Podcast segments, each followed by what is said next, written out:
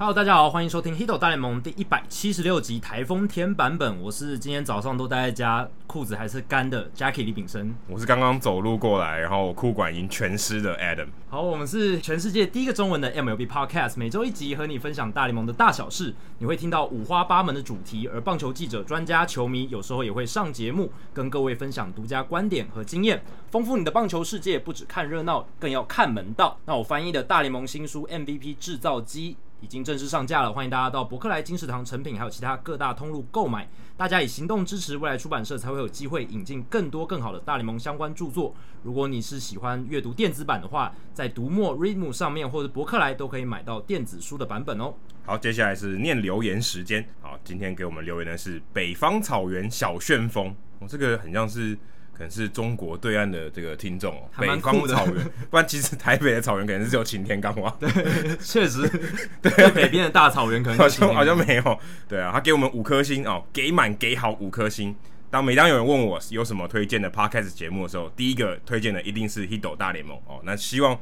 可以，有些不是球迷的人，哦，也可以来听听看《h i d o 大联盟》。自己是从二零一九年年初就开始听 Podcast，那差不多是一百多集的时候开始听。对，差不多是一百多集，差不多刚过一刚过一百集。对，那自己不用 Facebook 很多年，所以没有办法参加 Facebook 的讨论社团。哦，那我也其实我看到这个时候，我也蛮好奇说，说那如果我们要开一个其他的社群媒体，哪里会比较好？呃，我觉得很多人应该想要我们开 IG 吧。哦，开 IG，因为现在很多人大部分都用 IG，尤其。四十岁以下，可是 I G 很难聊天嘛，一来一往很难聊嘛，对不对？现在年轻人蛮喜欢用 I G 私讯的，哦，所以也可以啊。那我们未来也会考虑一下，对对对。所以他做自己就一直潜水，默默的听节目，默默支持我们，还有节目，一直听到一百七十三集，听到 Adam 呼唤留言，是我也一口气听了快两个小时的球迷哦，这非常厉害，谢谢你们，也辛苦你们了。那 P S。目前已经回到第一集，再重新听一波，蛮厉害的。我最不想看到的，我最不想看到的这个这一段话。没错，其实如果你现在听我们节目，再回去听第一集，你会发现应该是两个不同的组合哦，好像是不同的节目的感觉咯。因为那个时候只有四十几分钟啊，你可能而且我们随便听一下就听完了。可能我们的节奏当时掌握的也没有那么好，完全不一样啦，完全不一样，是还在摸索，还在摸索，所以那已经是三年多前了。对，就讲起来好像也没有很久，可是真的回头看，觉得我们两个已经有点完全不一样的人了，会觉得像是。过了一辈子的感觉啦，因为那个时候真的是觉得讲话的时候都会有点不自然，就是因为要重新适应一种讲话的方式。其实我也忘记我们什么时候开始进入到下一个 level，一定有一点升级啊。可是我们已经就是默默之中就已经。默默升级了，对，这个应该是就是不知不觉里面会慢慢提升的一个东西吧。对，但是但我真的很不想大家回去听第一集啊，那拜托不要吧，可以从第二十集再开始听之类的。二十集我记得好像是大把哥，可以从大把哥那集开始听。还有这个真宫跟哦常主播那是二十集，真宫跟曹对二十一集好像是大把哥。对对对对对，那时候我们应该算已经蛮进入状况了，已经蛮进入状况，可以从那时候开始听。好，那接下来冷知识时间哦，因为今天我们讨论的主题啊，有一个球员叫 Brandon Mann 曼恩。那他是乐天桃猿队最新的洋将嘛？那我们等下会讨论他，但是这一节冷知识跟他有关，因为 Brandon Mann 他其实是很晚才上大联盟。那我就想说，诶、欸，那大家知不知道从一九零零年以来最老完成大联盟初登场的人是谁？这边是指初登场，不只是不仅限于投手或野手，就是都有可能这样。那 Brandon Mann 还有另一个问题是游骑兵队史第二老完成大联盟初登场的人。那游骑兵队史谁是最老的？完成大联盟初登场的球员，所以有两题，有两题。因为我想说，因为讲到曼恩嘛，就是 Man，他是游骑兵队史第二老，那刚好有一个最老的还没有出现。对，这两个不是同一个人，应该对，不是同一个人，就是大家还不知道，所以我想说，哎、欸，也来考考大家。最老完成大联盟初登场，嗯，是 Satchel Paige 吗？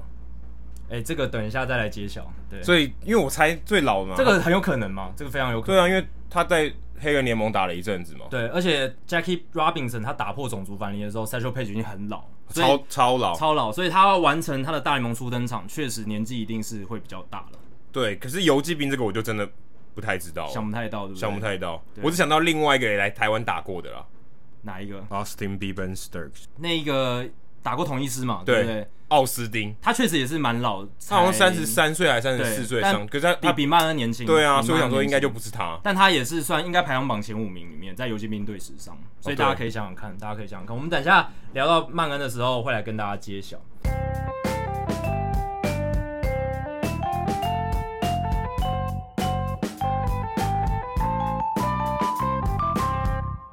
好，那这个礼拜一样啦。其实谈到二零二零年大联盟球季，你不得不提的一定是 COVID-19 新冠肺炎。我们已经变成肺炎讨论的节目了。其实各式各样的 节目都是吧，就是各行各业各个领域都受到新冠肺炎的影响，很难不聊这个东西。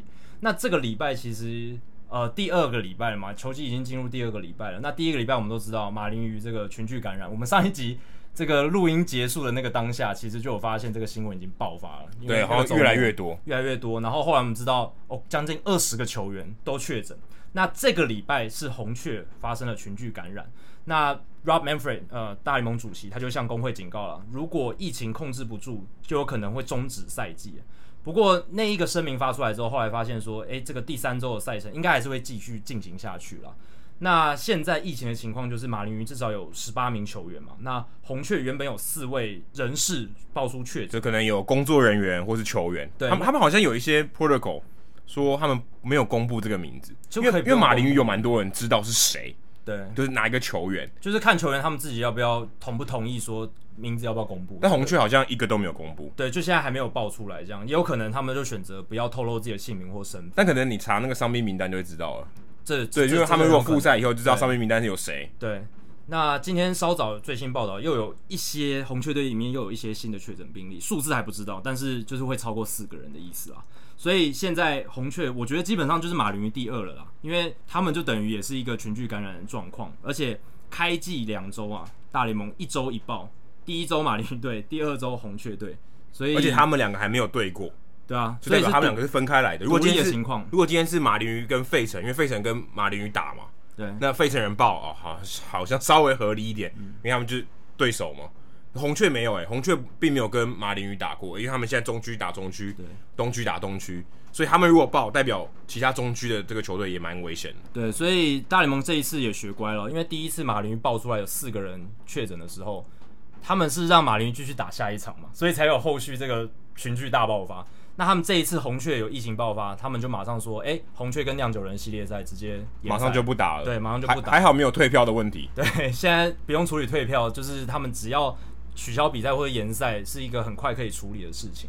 那接下来的话就是要看喽，这个赛季到底会发生怎么样？因为我现在去看了一下赛程啦，球季剩下五十六天，马林鱼和费城人都还有五十七场比赛要打，所以他们平均每一天要将近。不到一天就要打一场，对，而且而且有可能一天要打两场，有可能双重战蛮多的。就是不仅你每天都至少要打一场，你可你还要塞一天 double header，就是双重赛才能够完成这个赛季，哦还可能还不止一次。然后国民和蓝鸟剩下五十三场，酿酒人剩五十四场，红雀剩五十五场，所以。这个数字告诉我们，结果是势必会有球队打不完六十场比赛，绝对会有。但如果打不完，然后那两那个队伍或是他的对手又不是在季后赛名单内，可能就直接取消了。对，这是很有可能。所以还 OK，这个这可能还 OK，因为马林鱼可能就真的打不到。而且甚至有一些季后赛竞争的球队，他可能也打不完六十场比赛，所以这就衍生到了一个就是竞争公平性的问题，对不对？赛程问题，还有公共卫生问题，但最重要的是竞争公平性。到时候如果球季到最后三十支球队，可能有二十几支球队都没有打到六十场，或者是十几支球队没有打到六十场，然后有些球队他可能错过了这一个比较强的对手，他都只打烂的对手，哦，这有可能，对，这是有可能的啊。那有些球队他只打到强的，然后弱的球队他都没打到。这也有可能，所以像酿酒人他可能就赚到，因为他少对了红雀。对，红雀算强队嘛？对，算强队。对，那如果比如说有有些球队他本来要对精英，然后结果就没对到，然后对到其他的，或者像洋基他本来要对，我记得他们是要对费城人，对，他没有对费城人，然后被改临时改到对精英，打了两场比赛，这个也很离奇，就是突然本来赛程说我要打费城人，然后结果就是临时决定要去打精英队。那这样子是不是对洋基又是个利多？洋基现在六连胜，然后七胜一败的战绩，胜率八成七五，这个胜率是目前全大联盟最高的。然后他们也是现在全联盟状况最好、连胜最多的球队。那连胜第二多的是亚特兰大勇士的五连胜，所以洋基现在真的是六连胜的状态，非常的锐不可挡。所以。这个联盟竞争性的问题，就是我觉得已经荡然无存。这个球季就是一个毫无竞争公平性的一个赛季。没差，就六十场，六十场本来也就没有什么纯度了。对，如果真的要讲纯度，跟以往的赛季比的话，的确它纯度是真的就比较不纯嘛。但赛季一开始的时候，我们会讲说纯度不纯也就算了，但是现在搞成这样，有些球队打到六十场，有些球队打不到，就变成像一个笑话。我觉得。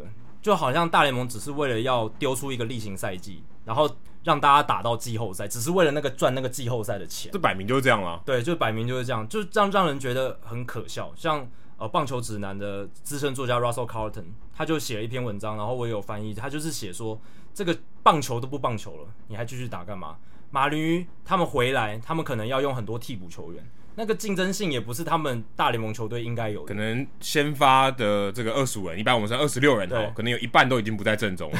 等于说你的主力几乎基本上可能少了一半以上。对，一半以上都要用那个 Taxi Squad，就是另一边呃备用球员的。不过他们最近新签了一大堆球员。对，那那些球员通常都是原本没有人要的嘛，或者是小。也不能讲，这样好像太残忍了。但是就是他们不在这个球团的蓝图里面了。对啊，可是。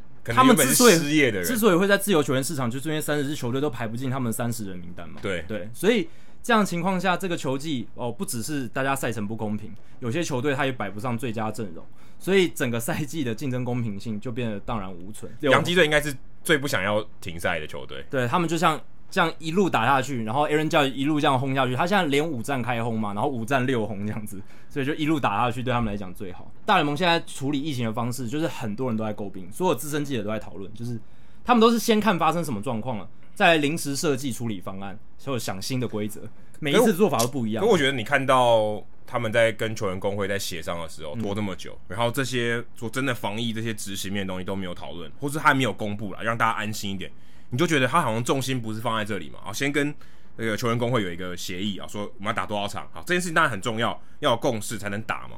可是我觉得更重要是执行面啊，你怎么样去在这个球季中间保持大家的身体健康？嗯，这件事很重要，而且这件事很难，对啊，因为你球员人那么多，职员人那么多，这件事很难做，所以你一定要有更好的方法去把这件事情完成。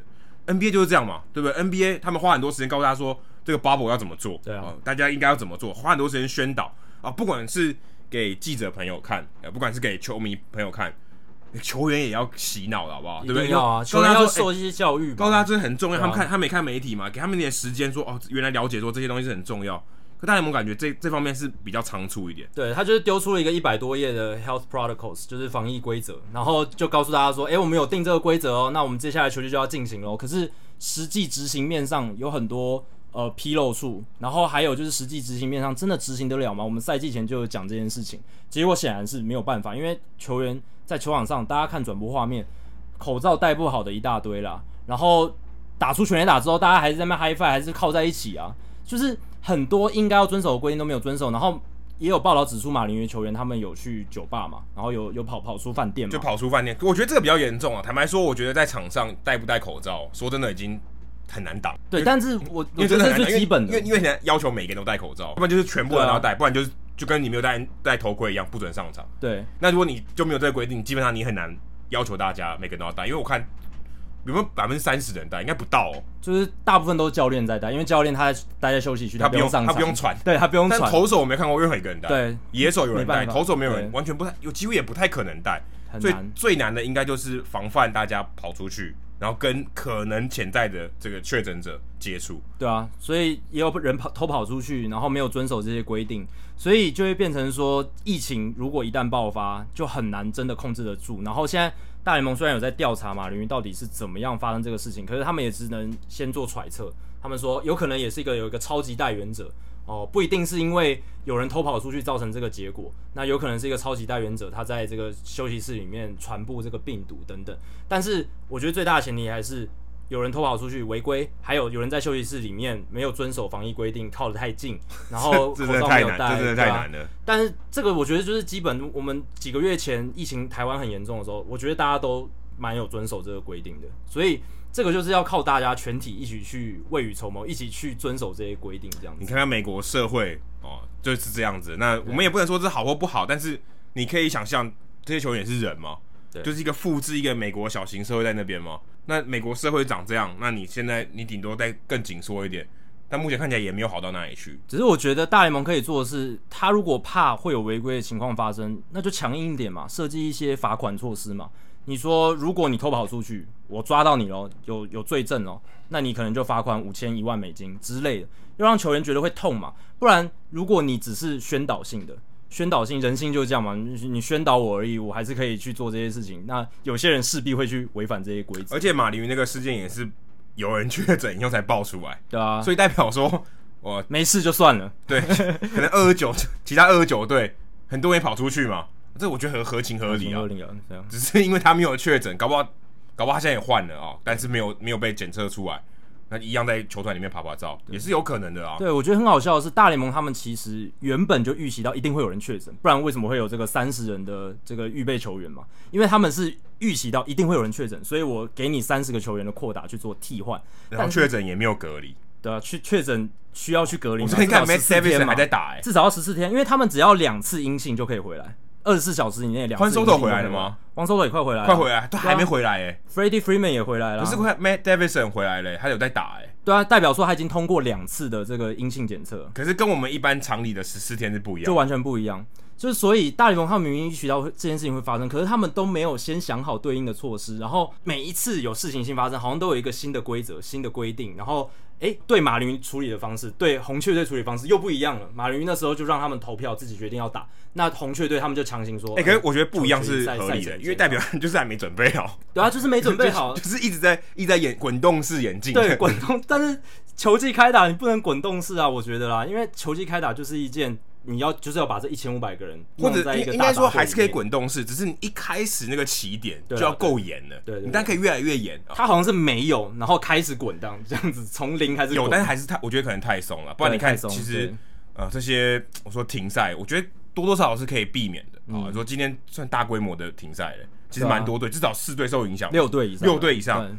哎、欸，总共联盟也不过就三十队，六队就多少？六队就五分之一，就百分之二十，差不多。受到影响比赛也差不多六分之一、五分之一，很这很多哎、欸，很多。那那你今天这样打打下去嘛？而且这个东西还是第一个礼拜过了，嗯，那我们还有好几个礼拜要打。对，我最近看这个专栏作家周希言，他有写说，他觉得这马林跟红雀，他不会是最后一次发生，接下来球季一定还会发生其他的群聚。而且大家还不是工位专家，公卫专家应该告诉你就直接不要打了。对，工位专家一定会说，这个情况下。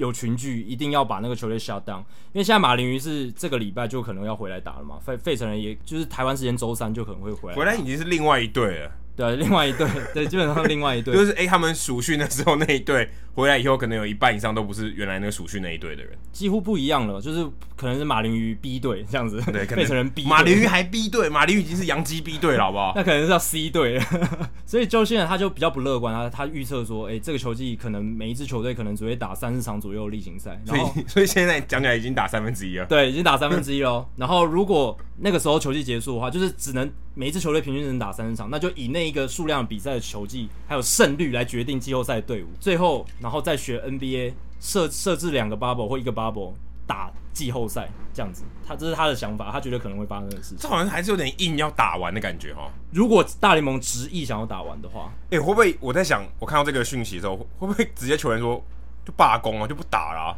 这也是有可能的啊，但是球员如果说罢工的话，那大联盟就可以把所有的这个最后停赛的罪责都推到球员身上，所以他绝对要死守这条底线。对，因为大联盟现在他们已经开始把一些罪责推到球员身上了。他就说：“你看，是球员不守我们的这个防疫规定，所以才会有得病，才会有群聚感染。”其实这个是合理的，但是他不能这样讲，他们自己有责任。对，因为你自己有责任。但是说你的规定就定的不够严嘛，你也没有去贯彻。哎，对你执行面要做，执行面没有做好。所以大联盟自己的责任，可是他们现在已经掌握了这个话语主导权。他们现在就是说，现在马林鱼会出现这样的情况，呃，十之八九就是球员自己的问题，然后防疫规定没有遵守。如果换成洋基队，他敢不敢讲这个话？我觉得他还是敢啊，因为球员都是他的敌人嘛。对，球员都是哦、是这样讲吗？对，我觉得都是。所以也不是挑柿子挑软的吃。而且你看，有一些老板他本来就本来是想说不打就算了嘛，对不对？本来就想说不打就算了。但我们不知道是哪几，大概有六，可能有六七支球队的老板会这样想。当然了，Rob Manfred，我相信他内心是希望打的啦。然后他现在搞成这样的情况下，他应该还是。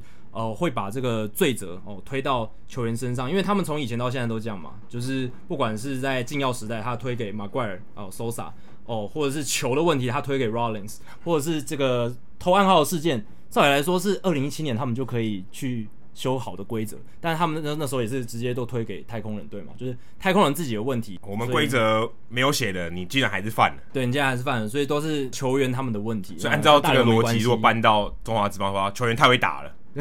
全垒打太多了。对，是球员他们自己造成全垒打太多问题，跟我这个用球没关系。投手太差了，对，都是别人问题，不是投手投进去一点好不好？呃，投投偏一点好不好？不要那么好打。就是大联盟一直一贯以来的处理方式就是这样啊，所以接下来就看喽，接下来就看这个赛季会怎么进行下去，会有哪一支球队在爆这样子。当然是希望不要再有球员的健康受到威胁，但这个太不理性了，很不理性啊，对啊。正常情况下你就知道这种事情不会发生了。理性的话，你就是马林鱼第一个群聚的时候就已经要 shut down 了吧？可能就要把这个赛季直接说，哎、欸，终全部都终止一个礼拜，对不对？大家隔离哦。可是这样也很尴尬，这这段时间大家不知道干嘛，对啊。所以其实我觉得他们可能也没有想好这些。如果今天发生什么事情，感觉现在的手段就是第一个。就是停赛，嗯、第二个就是调查这些人到底去了哪里，对没了。对，然后球就继续打下去，然后因为他们觉得说这个头已经洗下去了，哦，就是能硬打就把它硬打完。然后 Rob Manfred 他还是说现在的确诊人数的情况还在他们的预估范围之内，但是他没考虑到的是人数是一回事，群聚又是另一回事。群聚感染，现在的情况就是马林鱼队基本上已经灭了嘛，就算他回来打，也是一支不是马林鱼的球队。那在这样的情况下，这个联盟竞争公平性也没有了。那 Rob Manfred 他是说他自己觉得，哎、欸，只要我们这个还有竞争性的话，就可以继续打下去。当然，我觉得他是在自己打脸啦，因为已经没有这个竞争性的问题了。我觉得最夸张的是 Nick Markakis，对，原本说好不打啊，因为这个家庭因素啊，就是哎、欸，我怕这个传染给我的小孩，传染给我的家人，选择不打，又回来了，对啊，又跳出去，又跳回来。对啊，就跟那个《九品芝麻官》里面那个人那个 打我啊，笨蛋，方唐镜嘛，对，就是要跳进去了，又跳回来了。可是我我真的不懂，而且中间还有找亚瑟普一个说要来顶他的位置嘛，啊、结果普一个不小心中了肺炎，哦，啊、结果现在还没回来，现在还没回来。然后马凯克斯居然回来，而且大家要刚刚如果听到马林鱼那个他们出去呃离开旅馆，其实是在亚特兰大哎。对啊，所以代表亚特兰大，呃，某种程度上这个地方也还蛮危险，但可能佛州更危险一点。乔治亚州就是亚特兰大所在的州，可能相对起来没有佛州这么危险，但还是有人中。那结果马 K K 才愿意说，哎、欸，我要回到勇士队。其实这个我乍看之下，我真的也不知道他在想什么。就我听报道是说，他觉得就是有记者是说，他当初会决定不打，是因为他看到 Freddie Freeman 他的好朋友哦，寄钱的时候生病哦，蛮严重的。那他现在看到 Freddie Freeman 回来了，哎、欸，也健康了，那他就觉得他有点辜负他的队友。你看 Freddie Freeman 他都得病，我讲都可以回来讲这么好听。他不是他自己讲的，是那个记者想的。他他觉得 Markakis 应该是想说，哎、欸，看到 Freddie Freeman 回来，哦，还可以这样健康的打球，他觉得自己辜负球队，然后他觉得自己要回来，这样才对得起他的队友，所以他决定再重新加入这个赛季。所以好像是完全根据这个 Freeman 他的动向来决定他的。动向这样子，地下情人哦、喔，暗恋他吗？应该就是对啦，一种同袍的情怀吧。就是大联盟球员都会这样嘛，就是队友哦，要帮助队友去赢得比赛。那如果你没有在这个时候跳出来的话，好像是辜负自己的队友的表现。我觉得没有那么高尚啊，就是怕自由球员他没有机会签了，因为他如果今年这一这一季完全没有打，他成绩是零嘛，完全没有表现嘛。他如果他因为他只签一年合约，他明年如果还想要继续打。他就是自由球员，要签约。对啊，他如果今年完全没有表现，谁要你？对不对？他就他就输给那些年轻小伙子。他但对啊，他本来就已经蛮劣势了嘛，毕竟他年纪蛮大。但他如果有打，绝对还是比他没打好很多。这不一定哦，万一他打得比较差怎么办？万一他像 Cody Bellinger 开季打三十五打数，呃，三安打之类的，那是不是迈向更糟？有些球员想法反而是这样，他觉得说这个球季已经是一团乱。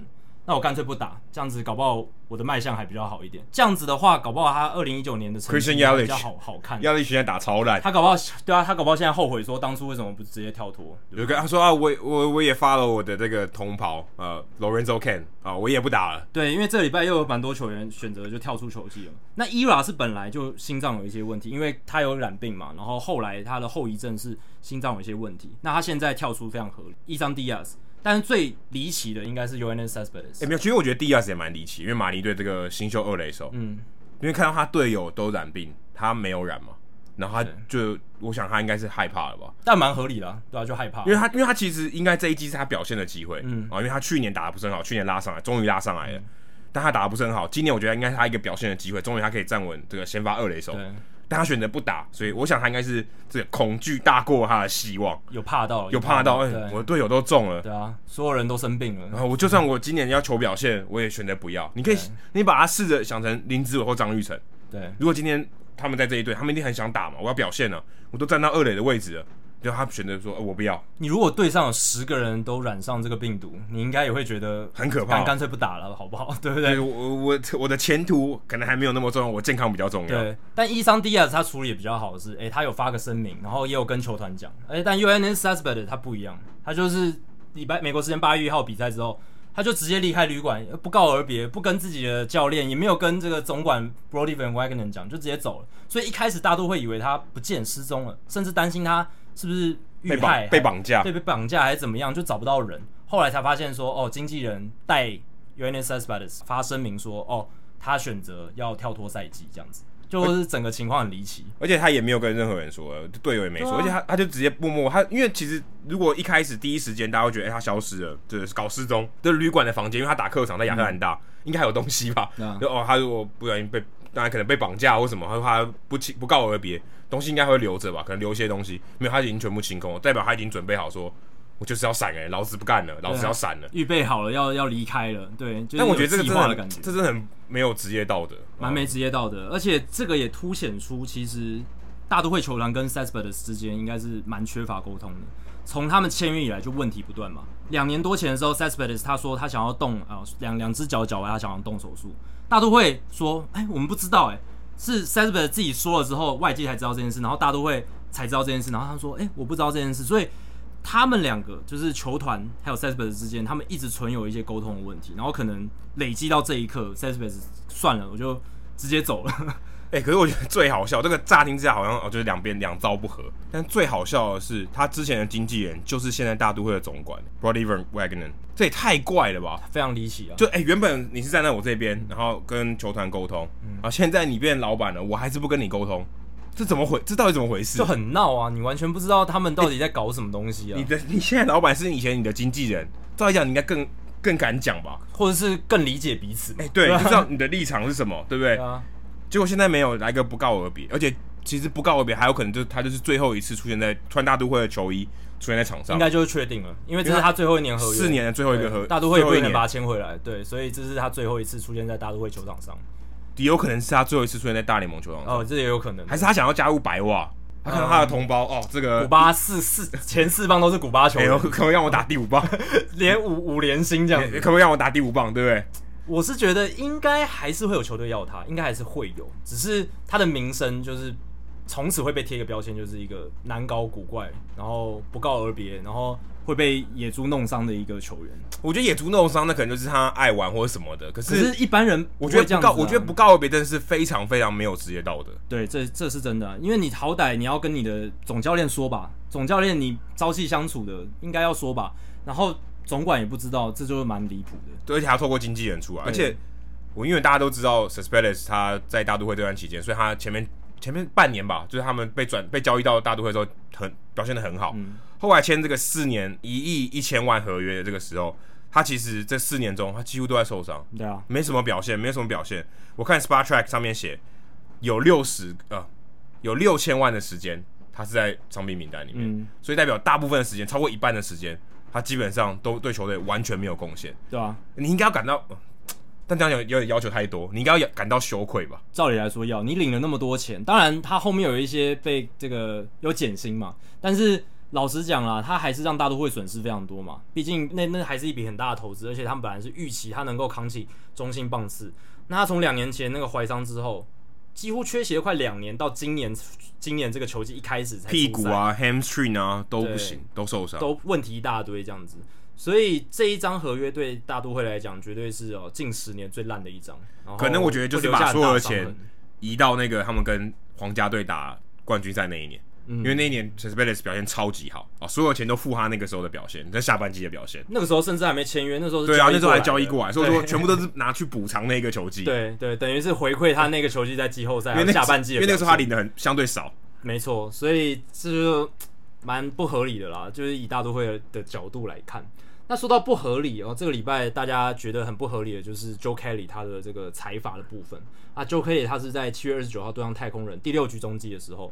诶、欸，对这个 Alex Bregman 还有 Carlos Correa，明显啊有投这个故意挑衅的球了，就是有有几球都是从头后面这样飞过去这样子。而且对 Bregman 那个打席，我觉得自己是觉得他好像突然在这这个打席中，突然有一种灵光一闪的感觉，因为我那个打席他是零好三坏球，对，他想说啊，不如下一个坏球就直接丢他的那种感觉，因为他零好三坏，其实根本不需要丢人嘛，对，他要丢人，他第一个球就丢了，嗯，他零好三坏以后，突然瞄准 Bregman 的背部直接丢过去，没有打到人，保送，但那个时候就觉得 OK。他是怎样？他是突然某个开关被打开来，但那零好三坏，那前三颗坏球真的都超级离谱。对，但是没有丢他，嗯，对，就是他突然发现他控球有点失效然后，就开始要丢到玻璃了。但第四球他就直接丢了人。对，我听报道是说，就是 Joe Kelly 他们就是记者描述他是一种在你队上的话你会非常喜欢他，但是在别的队上你会恨透他的这一种球员。那不是听起来蛮好的啊？对，就是某种程度上是一件好事，因为他就是一个很 fiery 个性很。很明显，然后他会非常的帮队友挺身而出，永远都是站在第一线去。好啊，球队需要这样的人，力争的人。对，但是你是另一边人，或是其他队的球迷，就会恨透他，就会觉得他这个人真的是很管不住自己的脾气，然后很像小朋友一样，就是哦自己被打了，我就要打一拳回去这样。然后还有像他对 Carlos Correa 脸部表情摆出那个鬼脸，也是让让大家觉得很幼稚的行为。就看你怎么看啊，看你从不同观点。如果你是道奇的球迷，当然会觉得哇，出了一口气，好爽。应该其他二十九队都喜欢吧？大部分的球迷有看这个情况比较特别啊。这个情况比较特别，是因为太空人他对其他二十九队都是全民公敌了，是全民公敌的情况。那如果是其他的这种情况的话，可能就不太一样，就是可能还是会有一些人讨厌 Joe Kelly。不过就是以太空人角度来看，Joe Kelly 那个动作，那个摆鬼脸是真的有点幼稚啊，就是还蛮。好笑的，我觉得就是一个就是一个话题吧，因为那个其实他是在场下，他在下场的时候比的嘛，而且是 Carlos Correa 跟他叫嚣哦，有点说，哎、欸，你刚刚怎样，对不对？因为那个是三振啊，对，那个打席其实是没有是 Joe Kelly 先挑衅的，对对对，说就是你打不到，打不到 nice swing，对，然后 B 讲讲了那个 B，然后他就跟他这个 exchange words，然后就两、欸、个人在这个要走下这个走走回去大道的时候就开始吵架，然后就哎、欸、板就板凳清空。那整个事件看起来，其实我觉得好像没有没有那么严重哎、欸。嗯，我会觉得蛮严重的是，没有丢到人啊。但我觉得蛮蛮严重的是，他的球失控的部位是头部，就是他想要去威吓人的地方是头的，就是肩膀以上。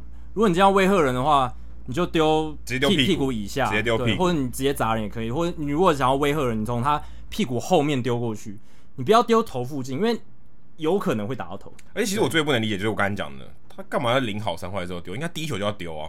零好三坏，他可能觉得我反正也得投，所以他就突然突然想到这点，说：“OK，我现在这是一个暴富好时间。”对啊，所以合理也不合理嘛？不合理的地方就像你讲说，干嘛到第四球才丢？第一球都丢好了。合理的部分是零好三坏，我既然都要保送他，那干脆直接威吓他。然后突然这一场闹剧就跑出来了。对，然后我刚刚提到不合理的部分就是，呃，联盟要处他八场竞赛，八场。那八场六十场的八场，对，所以要乘二点七倍嘛，大概就是二十一场比赛。如果在一般一百六十二场赛季的话，这个其实如果我们依据我们之前讨论过的所有竞赛的处罚，真的很多诶、欸。这个已经是超过 Julio Urias 去年二十场家暴法则的这个程度了。所以你就会想说，这个裁罚有符合比例原则吗？第一个，Joe Kelly 他没有砸到人，虽然对他有威胁，而且是很明显的故意挑衅，因为说什么伤害未遂，对。但而且他还有故意挑衅、恐吓嘛，对不对？这一类是他有犯的，这算恐吓吗？我觉得算恐吓啊！我觉得这已经下场以后吗？呃，我觉得你丢头附近就已经算恐吓，哦，那个那个球就已经算恐吓，就已经算恐吓了，就有点像开枪示警这样子。对对对对对。那他虽然没有砸到人，可是这个确实就是有犯。但是有故意砸到人的人，或是挥拳的人，他的竞赛处罚，我记得五场或是。差不多五场左右，差不多五场左右嘛。我我没有听过超过十五场的，结果 Joe Kelly 这一次好像一吞就吞了二十一场。可是但是因为有一个放大的效益，当然当然。那八场其实也是蛮多，也是蛮多的。就算是以原本数字来看，因为其实因为其实没有打到人，对，没有。所以他他要说你很难解释故意这件事情，嗯、但但你知道那个脉络以后，就知道他是故意的。对，哎、欸，因为大家就知道这两队的这个爱恨情，也、欸、没有爱恨情仇，就是就仇而已。那你就觉得这个好像是。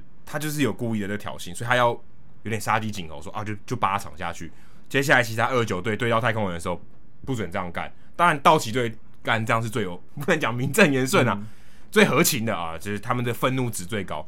可是讲 Joe Kelly 那时候也也不在道奇队，他在红袜队，对，感觉有点怪，有点怪怪的。对对对，就是，所以他他就是我刚刚讲，他的个性就是这样。即便他那个时候不是直接的受害者，这有点不合不合理啊。对，可是他还是看他们非常不爽，他还是看太空人非常不爽，然后他也是第一个去比较明白的去报复的人嘛。就是照目前现在这个球季进行到现在的状况来看，如果接下来这两队在对上，应该是真的很有话题。对，啊、会不会道奇队也丢人？我我觉得机遇有一点高，有点高，或是。任何的触身球都会被视为可能是报复回去。哎、欸，可是这样不小心失控，一个内角近身球也有很有可能砸到人呢，对吧、啊？而且太空人会不会也想报复？哎、欸，这也有，这也是有可能。只是我觉得太空人报复啊，他们舆论应该会非常惨，应该会把他们打到死。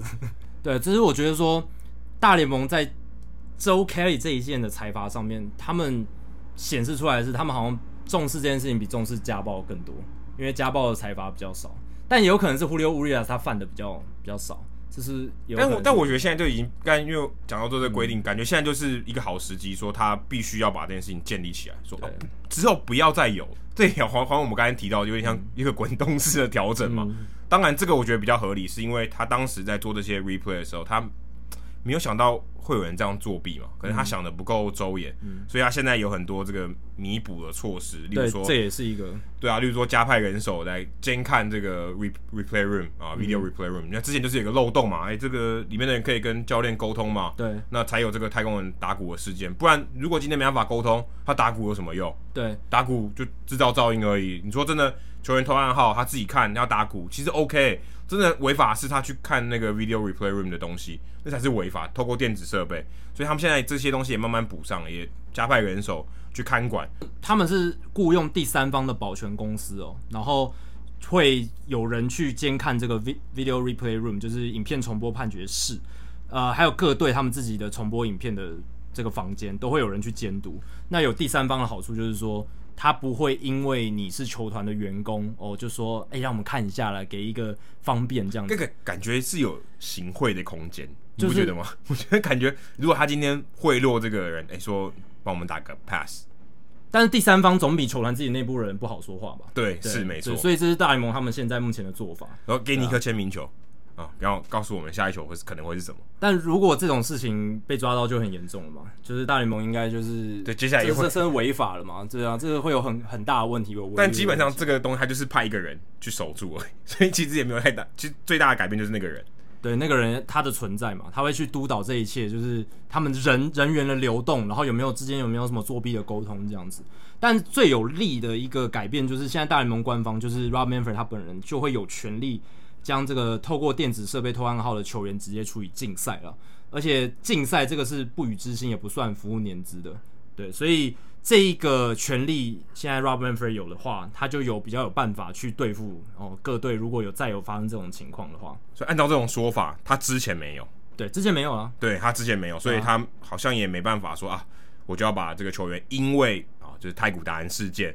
而做出个别球员的惩处，对啊，所以太太空人那个事件，球员就完全全身而退嘛。当然有那个那个免责条款，对，免责条款那是一个嘛。但是现在的情况是改制之后，只要有发生情况，他就马上可以处理竞赛了。有调查这个确证之后，然后他就可以直接出去。就他手上有这个虎头铡了啦。对，不用再问问你说，哎、欸，要不要认罪协商这种东西？那我另外我还看到一个蛮有趣的一个细节哦 Drellich 的这个报道里面有提到说，哎、欸，现在球员休息室 Clubhouse 里面其实是有电视转播的，嗯，你可以看到现场的这个画面。那如果你今天是你是先发投手嘛，你下场去洗个澡，你在休息室里面，你没有要出去，你没有在大告，你在 Clubhouse 里面，你还是可以看到比赛。那这个也是一个漏洞，因为他看到比赛，如果是看到这个直接的 feed，不是电视转播的画面的话，诶、欸，他还是有办法出去跟他沟通嘛，因为他、啊、他有办法从呃这个休休息室到休息区嘛，所以他也可能可以做一些打 pass 的这个情况。但现在呢，他改变了啊，说只要你在休息室里面看到了这个画面，都不会拍到暗号。嗯，所以我我自己在想说，那要怎么拍？那就可能只有这个侧边的角度喽，侧边的角度，或者是本垒板后方拍投手的角度。这样子去看比赛，或者是像日本职棒那种从一垒侧照下去的那种角度，或者俯瞰的俯瞰的角度，就是照不到捕手彼岸号的这个角度，所以就不是一般我们电视上常看到从中外野方向看，对，但这个有点微妙哦。投手投什么球，基本上就看不太出来。你想看 live feed 的最大的重点就是看投手投什么球嘛？其他其实真的还好。你你是在比赛中你会想要看自己队友的每季看个三遍吗？其实也不会嘛。每季就每季，出局已经制造了。大家最想看的就是投手投什么球。那我那个时候挥棒挥的角度是怎么样？或者他的那个球的落点在哪里？球的落点在哪里？我打的怎么样？这个击球的品质怎么样？当然，这个只有这个球员休息室的电视是这样了。那之后哦，他们会想办法把这个 live feed 做一些调整。他们会还是会有暗号，就是捕手的画面，只是他们会把捕手比暗号的那个地方呢，用一个小黑色的箱子、小黑色的方块把它遮住，就麻掉了。对，就就拔掉，就是一个方块遮住，这样一个国防部罩上去这样子。有有一个就有码影片。对，然后传输到球员他们现在都可以用的这个 iPad 里面，因为现在其实球员是有 iPad 嘛，然后那个 iPad 是他们比赛前跟比赛后是可以有。这个资讯输入更新的，可以下载这个资料库的影片。对，资料库影片。那比赛中呢，你是不能这个资料是不能更新的。可是、欸、它其实不能联网啊，所以它等于就是一台就是一台固定的。它的东西都是用大联盟的系统去控制的，对，所以就不能接触外面网络，应该是这样。然后比赛中的时候，它可以还是可以看即时的重播，那是大联盟系统里面。可是那个即时重播的画面就会有一个小黑箱，等于他们就是可以在大告看有马的影片。对，可以看有马。以前不行呢、欸。以前其实没有 live 的，就是没有说啊，刚刚上一个打席是发生什么事，我现在就可以看。以前是没有，因为他就是赛前就已经装好了这些影片，所以这个其实对球员来讲是好事，是好事啊。那这个还没有完工啦，可能从明年开始吧。这个是他们现在目前还在建制中。这是我们讨论到现在 大联盟做的最积极的一件事，哎，对啊，就 就是有马影片，因为这件事对他们来讲伤害很大嘛。从去年，可是它是一个积极的做法，因为它可以消极的说，大家都不给不要做，不要给我用 iPad。这个最好嘛，全部取消。对，这个是个这这蛮有蛮有用的嘛。然后所以是全部都不要用电视电视机，全部拆掉也可以啊。对，这也是一种做法嘛，就回到大家原本回到石器时代。但显然是球队跟球员需要那些东西，才能让这个竞争性变得更强。对，但这是一个积极的做法，所以应该就是我们要肯定的。对，这是很好的啊。你就，哎，今天我们这样做的确有帮助，那而且有有效防毒，那我们就来做。而且。这样子做的话，他们做的那些功课啊，他们做的一些赛前的球探报告那些资料，才能够比较好去应用。可是这样听起来好像打者比较有利哦，对不对？打者对，因为打者打者相对原本他是被动的，原本他比较没有力嘛，因为他等于是接招那个人。哎，他现在可以看到你更多的招数，而且是可能就在你上个打席啊，他可以知道说，哎，以前可能你的队友会跟你说，哎，他怎么样，他配球什么什么什么样的策略？对。那现在不用我，我可以自己看得更清楚，更有画面。打者确实是比投手在这个方面是比较有利啦，因为。投手投什么球，那些资讯量很大，但是投手看打者，他就只能看，诶、欸，可能一个打击两三次挥棒，或者是他的眼神吗？还有他的动作吗？那个其实说明的东西会比哦打者看投手那个球路出来的事情来的少，所以确实啊，打者在这方面看影片对他们来讲应该是比较有利的。接下来聊一下这个礼拜的球员动态。那这个礼拜其实大谷翔平他两次，应该是说他从开季第一次先发到第二次先发表现都。不是很好，呃，至少拿到五个出局数。这一次第二次先发比第一次先发好非常多。你可以说好非常多，你也可以说好像跟上一次一样。可是至少拿到出局数。你不看第一局的话，基本上跟上次差不多。真的，因为他第一局哦表现很好，三上三下八球三振。嗯，他第一个打席的时候，哦投了那个球就是九十六英里过去，然后再加他这个招牌的直叉球，就是他像二零一八年的大谷，非常具有主宰力。谁知道从第二局开始哦，就变成第一场比赛的大股。二零一九年的大股完全不能投，应该是二零二零年第一场比赛。对，我开玩笑，我说二零一九年他完全没办法投，他、啊、基本上那一局他根本就没投。二零一九年可能连就是手都举不起来哦，他那时候手那个伤口还在，所以他那场应该是我们录音这一天的先发，就真的对，没错，很凄惨。凌晨的先发，第二局就是五个保送，虽然也投两次三振，可是就是一开局就三个保送。那场比那个那一局真的超无聊，因为一场一支安打都没有，全部都是保送，对，非常惨。然后他这个在这一年十六个打者他面对的八个都被他保送掉，所以基本上就是。控球有很大的问题，而且今天这一场先发一个更大的问题是，他的球速从呃九六九七降到九一九十八九这样子，速球的球速哦，所以很明显的是到后半段就是有问题出现。那赛后他也确实跟球团讲说，他手肘不适哦，投球手臂不适，所以他要去照这个 MRI 核磁共振检查，而且才第二局哦，这样。五十几球，嗯，他今天好像就是用五十球吧，对，然后有二十五颗是坏球，所以一半一半一半，很不理想的一个好。但用球数还坦白来讲还不是很多了。对啊，所以可能是真的就有不舒服，就有伤，就并不是说因为疲劳或什么样哦，就是啊不舒服，然后我今天这个极限到了啊，我要下去。对，反而感觉像是哎、欸、有有潜在的隐忧，说哎、欸、我是不是哪里不太对？对，虽然身为一个大联盟球迷，还有这个媒体从业人员，我是希望大谷能够继续二刀流下去，但是一样跟这个我们看新冠肺炎疫情一样，从理性的角度来看，我觉得这可能是大谷二刀流的最后尝试了。我觉得有可能，所以你我刚我刚才喝咖啡，突然有点呛，快要呛到。对，因为其实如果他这个伤是严重的话，可能要休两三个月才能再投球的话，或者是甚甚至又断了，韧带又断了，就要回到他韧带断还可以打的时候。对，然后要再要又要再动一次 Tommy John 的话，我觉得就就这个二刀流计划就可以。确实终止了。对啊，如果真的，如果今天不管他是谁好，嗯、动两次 Tommy John 的人，基本上你也很难对他再存有太大的希望。在投球这一块，真的没办法了。就是两次 Tommy John 已经很少人这样做，而且他在第三次 Tommy John 的这个机会很高很高，没必要这样子。而且他是速球派的投手，如果他今天不是速球派投手，或者他今天是野手，也就罢了。他今天他要靠这些速球吃饭的，你两次开刀，基本上讲实在一点就没救。对啊，而且从理性的角度来看啊，现在大联盟不管是投或打都。更加的专精化，每一个技术的这个层级都越来越高。要出现二刀流球员，我觉得这个年代远比贝比鲁斯那个年代那个难了几百万倍吧。我觉得林安可搞不好不同意啊，但林安可现在也是野手专职嘛，他 也放弃投手了。所以大谷要在大联盟做二刀流，我佩服他的勇气。我也真的很想看到有这样的传奇人物出现。可是他现在手的状况，我觉得真的没办法。那天使的角度来看，如果大谷专职野手。而且他速度很快嘛，他外野的防守也不会太差。如果练一练，搞不好变成很好的外野手，然后又有很好的臂力。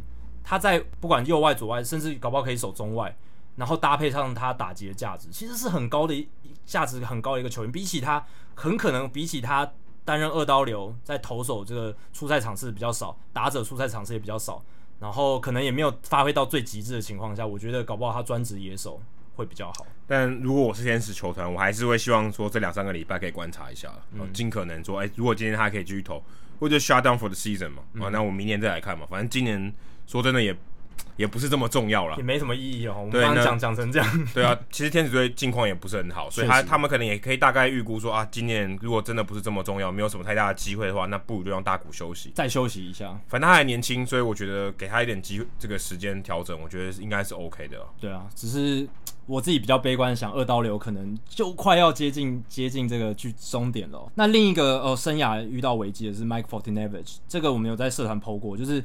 他第一站投完就被 DFA 了，然后他也是球速大降，然后本来九五九六嘛，他而且他是靠速球生存的投手，然后那一场先发，他第一场今年第一场他就降到大概九十一英里左右，甚至到最后就是八十九英里在跳了，所以他被 DFA 之后，诶，在让渡名单上没有人要，这我蛮讶异的，所以直接到了三 A，对，他就是被派到就是那个预备球员的那个训练基地那边，只是我蛮讶异的是，竟然没有球队要他，所以说马林鱼红袜这样讲应该。呃，理论上 应该去捡一下，尤其是红袜，对不对？对红袜现在的状态是他们都在用这个牛棚车轮战或者是假先发，然后去硬撑这个赛季。那你把 Foltynewicz 捡回来，捡来看看他还能不能用？我觉得这不错的一个想法啊。结果竟然没有，可能是大家都觉得他已经坏掉了，或者是因为还要吃他的薪水吧？对，对他可能觉得那我那我那我宁可用更便宜一点的，想说算了，我也没有想要修，你可能要修也要花一点时间，所以就觉得。没这个需要。我我我想到，如果勇士队没有把他放到三 A，而是选择直接把他试出的话，可能红花就会把他以最低薪。对啊，因为他这样的话就薪水就付最低薪就好。对，因为让渡名单的话，你还要吃掉他原本的薪水。所以，可是我觉得讶异的是，他在赛后直接被 DFA，这有点难堪呢。很难看的，因为就是当天发生的事情，就是就你还表现不好，然后会觉得哎呀你就没救了，这种感觉不好不好看。因为如果今天换成别人，可能是算了啊，就是一个小联盟球员、嗯、或者一个浪人啊，就在打工的。那讲无情一点就是这样子，嗯，可是 Foltynewicz 他也算是也是 All Star，对不对？也是你球队算是也算是看板的投手之一了。对，二零一八年入选明星赛哦，你就这样把 DFA 掉，也没有多久时间之前呢，对不对？两年之前才是全明星，他也在你们队上待蛮久的一段时间了。我觉得这个信任关系是有点难看了，真的。就是如果他今天再回来哦，可能你之后要签他，还觉得心里有点疙瘩。嗯，我有看到报道是说。有这个运动的心理学家看他的投球状况，觉得他降速的问题可能是心理问题，而不是身体的问题。所以他可以去看《Rick and Kill》那本书，对，那本传记，搞不好确实有一点投球失忆症哦。因为投球失忆症可能不一定是控球嘛，有可能是你丢不出以前的球速，这也是有可能的。所以真的啊，这投球真的是一个非常非常困难的艺术。然后再接下来接下来看，就是诶，开季这两个礼拜以来，蛮多投手都手臂都有受伤。呃，除了干大骨以外，其实 Kershaw 也有受伤，虽然他今天回来了，但其实他一开始也有受伤。然后 Corey Kluber 肩膀有问题，肩膀有问题。然后 Roberto Osuna 手臂有问题。然后呃，我听 Podcast 的时候就有听到说，诶，今年开季首周是二零零九年以来开季第一周投手手臂伤势最多的一年，有二十一个。之前最多这十年来最多的是二零一八年，只有十一个。所以今年是多的几乎两倍哦，非常艺术的一个情况。可是说真的，赛程并没有特别密集，嗯，就跟以往的赛季，如果你拿第一周来比，嗯，基本上没有差太多嘛，对不对？也就是可能是七天打六场，所以对他们来讲可能没有差距到那么大。但我想应该是因为就是春训，然后中间有休息打好大段时间，这个 routine 整个乱掉。对，我觉得这是这是问题的症结点。他们这些专家也揣测是说，因为先打了春训。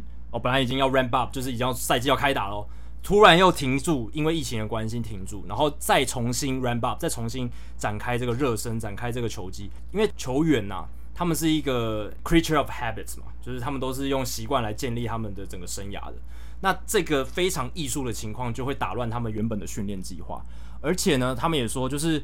如果哦，你在休赛季期间，就是在这个疫情控制的期间呢，他你待在家里，你自己做训练的话，没有投手教练在场旁边这样子去督导你，或者是去呃按照你的菜单去做指导训练的话，你如果自己开始做一些训练，有可能会走偏，就是你的训练量可能会偏差掉，跟投手教练原本预估要做的事情不太一样，所以。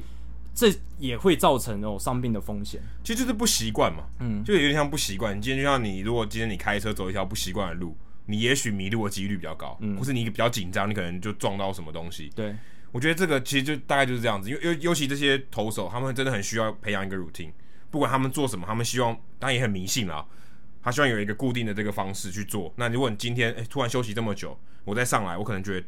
我自己心里也觉得哪里怪怪的，对，对不对？浑身怪怪的，浑身不太对劲，然后那我相对起来就容易受伤。那这个我觉得跟可能像二零一二年林书豪上去 NBA 那个不太一样，因为那个时候罢工，整个赛程很密集嘛，嗯、导致大量球员受伤。这个状况有点不太一样，因为大联盟其实没有变密集啊，甚至只是变短。密度上其实没有差距太大，而且他也开放三十人名单，让你可以摆更多投手进去，所以我们看到开季有蛮多投手都七八十球就被换下去了，对，甚至更少，甚至更少。所以在这样的情况下，照理来说，哦，这个赛季大联盟确实有针对这一点去做一些未雨绸缪，有想好说让大家可以比较以简单的方式哦进入这个赛季，让投手有花比较多时间去准备，让这个强度慢慢往上加。可是受伤的情况还是很多，那可能原因就是季前这个一下子。疫情的关系停赛，然后又重新要开始的一个状态。可能印第安人的投手没有这样想哦，印第安人投手每个表现超好。对，小熊的投手先发群也表现得非常好，很夸张，感觉还是有差。就是 OK，某些球队可能他的这个菜单或他的训练方式。或者他就是知道大家休赛季该干嘛，对，他就是不断的持续去追踪，持续跟他们讲说，哎、欸，你现在这个阶段要做什么，不要怎么样，也不要太急，什么，我们就是一直追踪这样。有些球团可能比较积极，那有些球团可能比较放水流哦，让球员自己去做训练，那可能就会越走越偏。你可能一天训练量多一点点。好像没什么感觉，但是两个月累积下来，可能就走得很偏嘛。那这样就可能增加很多受伤的风险。我刚刚看了一下，有人整理这个大联盟最近受伤的，就 Eric Hosmer 也受伤啊，嗯、肠胃炎，那当然不能受伤。他也手啊，对，Wade Davis 也受伤，Oberg 也受伤，嗯，Michael Feliz、Mitch Keller 全部都这些都投手了，身体不舒服，其实真的蛮多的啊。但 有一些可能是因为那个肺炎嘛，对，有一些可能是肺炎，像 Joey Votto，Joey Votto 在我们录音的这一天啊，说不身体不太舒服就没上场。但我看 Yahoo Fantasy 把他摆进了这个 COVID nineteen 的这个名单。其实球队是把他放进 COVID nineteen 的名单，但是他现在检测是阴性的，所以这样很蛮微妙的。因为 COVID nineteen 这个名单呢，它没有留有天数的下限跟上限，所以你就是可以决定说什么时候，就是他只要通过两次检测都阴性就可以回来。这怎么有点偷吃布感觉？就是偷吃布啊，因为他如果今天感冒不舒服，对。那如果你今天不上场，如果一般的伤病名单就要留个十天嘛？哎、欸，对，如果你把它放进伤病名单，你就要留十天。但是通常感冒人家不会嘛？可是如果你今天你把它放进 COVID nineteen 的名单，你还可以拉一个人上来。哦，对啊，对啊。那如果今天你没把它放进伤病名单，你就不能拉一个人上来吧？对啊，所以他这样真的有点偷吃不，这不行吧？哎、欸，应该那没办法，今今年已经都乱成这个样子，应该要确诊阳性才能放进去吧？但这个规定显然就是没有，显然就是你只要怀疑这个球员有这个得新冠肺炎的风险，就可以把，那你就打喷嚏就好了，对不对？这太容易偷吃步了吧？而且因为你也没有强制隔离，如果今天他说我把你放进去，你就要给我强制隔离，全部人都不能接近他，那他很有感说哦，我真的在这个名单里面，那那 OK。可是考应该没差吧？他就是他进到这个名单里面，他应该还是就是正常人的生活吧？就是对啊，应该就是正常人生活，也没有特别要隔离几天这样子。就是你自己病好了，然后检测阴性了，他搞不好只是宿醉，对不对？搞不好根本没怎样，所以就很奇妙啊。这也都不，我觉得这个不公开，我觉得其实也不是很好哎。但没办法，你如果放在那个名单里面，你不讲法律的规定啊。对，但就那，可这样也很怪，因为你如果放进 COVID-19，我们之前有讨论过嘛，你放进去你就知道一定是知道谁了嘛，就是也没有什么这个隐私权的问题了嘛，因为你放进去就一定公开了。那那你放进去，但是又不是阳性，那不是更怪吗？但是其实现在我们还是不，好像 COVID-19 这个名单好像有公布吗？没有公布。伤伤兵名单没有公布，对啊，这这个也是没有公布的嘛。但是所以也是要看球队他自己有没有公布。哎，对对，就是看新闻稿。对，还是要看新闻稿，就看球队自己有没有公布。他们还是要顾全球员的。哎，可是看得出来啊，因为他如果放进去，你就会拉人上来，而且随队记者都会。解说，哎、欸，今天谁又没上场？今天谁又怎么样？谁又怎么样？对不对？谁？所以这个这个藏，坦白说藏不住，因为这些人名就这么多。对啊，但是也没有人去特别整理说到底哪一些人可能有得嘛？就是就是没有，对，但但有新闻稿的整理啊，对，有这种的，就是看球员自己他愿不愿意去公布这件事。那说到球员受伤，那大联盟现在也有在考虑说，我、哦、要不要把这个三十人球员名单的规则延续到季末就。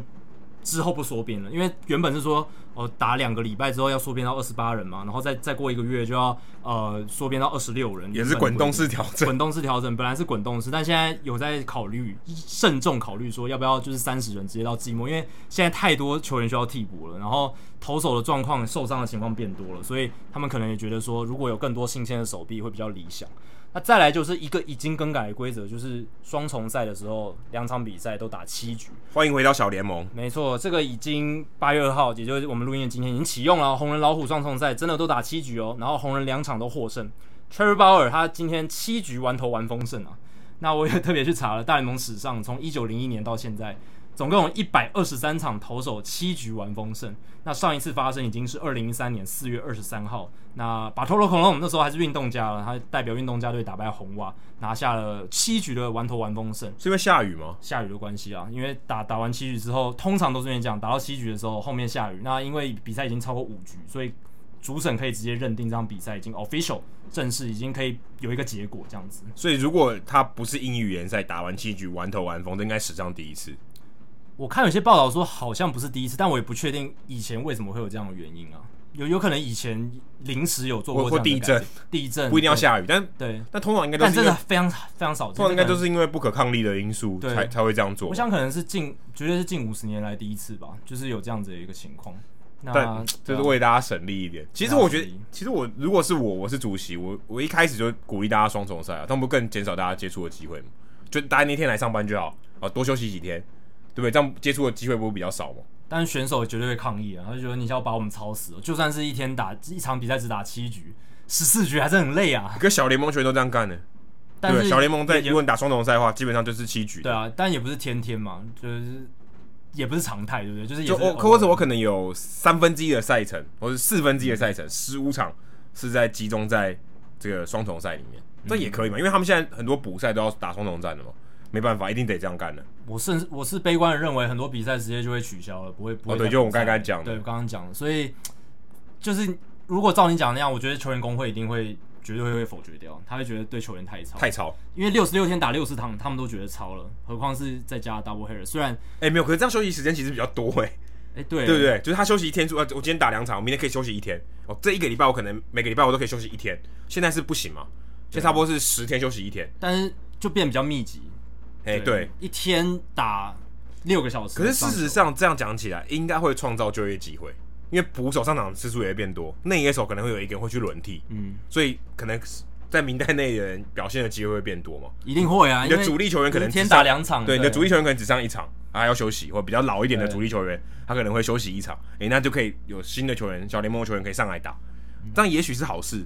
但是可能这个大联盟球员工会不不在乎那些小联盟球员，但但他们上大联盟就算了，还是就算是管工会管辖啦。但是你如果要一直替换的话，你三十人名单可能又要增加，肯定又不够。对，对，可能又觉得不够。然后可能老板又觉得要多付钱。对，所以不知道，我是觉得这个七局也没关系啊，双重山七局，反正这个球这个球技已经就是一个没有纯度，然后搞得一团乱，然后没有竞争性可言。那你要怎么搞就怎么搞吧。对，我觉得都可以，就试试看。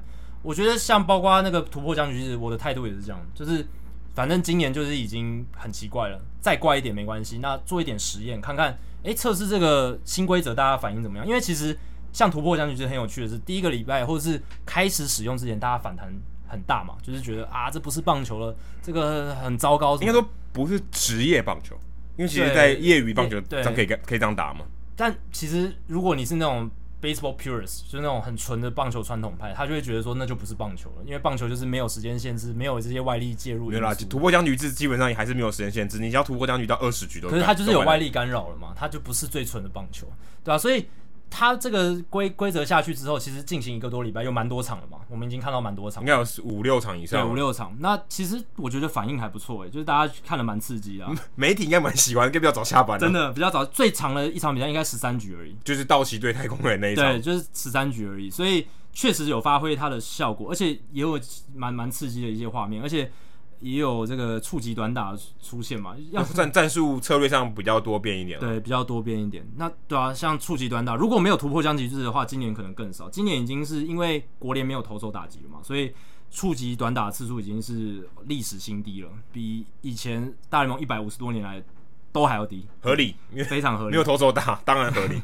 所以要是再没有突破僵局制的话，可能今年那个。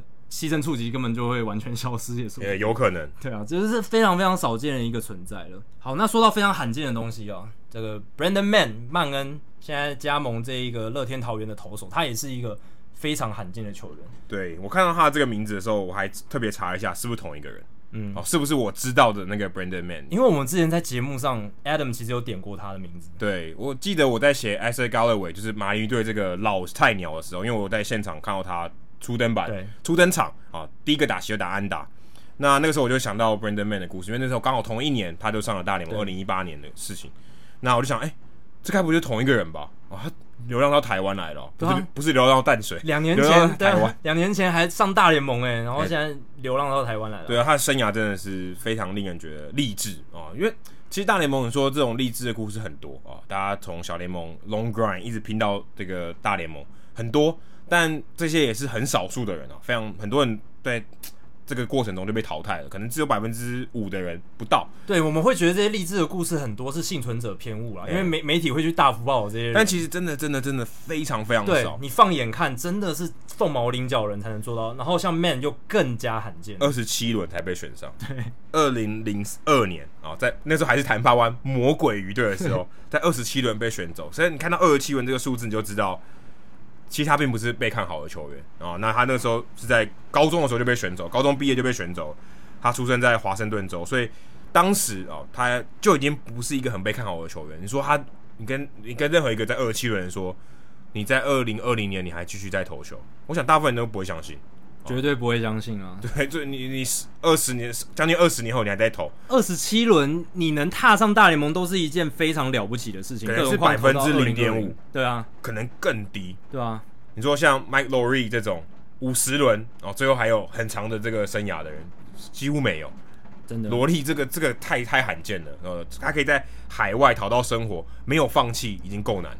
而且曼恩是二零一八年他在选之后的十六年登上大联盟第一次，这个也是一个很扯的事。而且他真的是一步一步爬，从二零二零年从新人联盟开始爬，二零零六年哦，过了四年后爬到高 A，二零零七年他决定退休，老子不投了哦，这是才正常人。所以他放弃过一次，而且是正常的决定。坦白说，这是正常人。他二他二二零六年才打到高 A，觉得哦已经过了四年才打到高 A，感觉有点慢，他就不想投 A。其实放弃很正常了，坦白说。我们不是鼓励大家说你一定要坚持到最后，适度的放弃，回归你可以做的事情，我觉得是很合情合理。要设一个停损点，以二十七轮的球员来讲，这个停损点非常的合理合情。所以，所以他又回到他的家乡，在华盛顿州去念社区大学，然后在 Whole Foods 打工。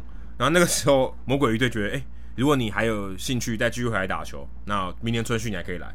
他说，哎、欸，那好啊，那我不就回去打球。所以二零零八年他又回到魔鬼鱼，他也蛮随性的，对，就又又在开始打这个 A Ball，就是又回到下一级哦，就回到打到这个 Single A 就 E A 的球队。二零零九年他爬到二 A 了，但魔鬼鱼可能觉得他没有未来性，就把他试出了，所以他后来又加入，在隔年又加入了道奇队，从高 A 开始打。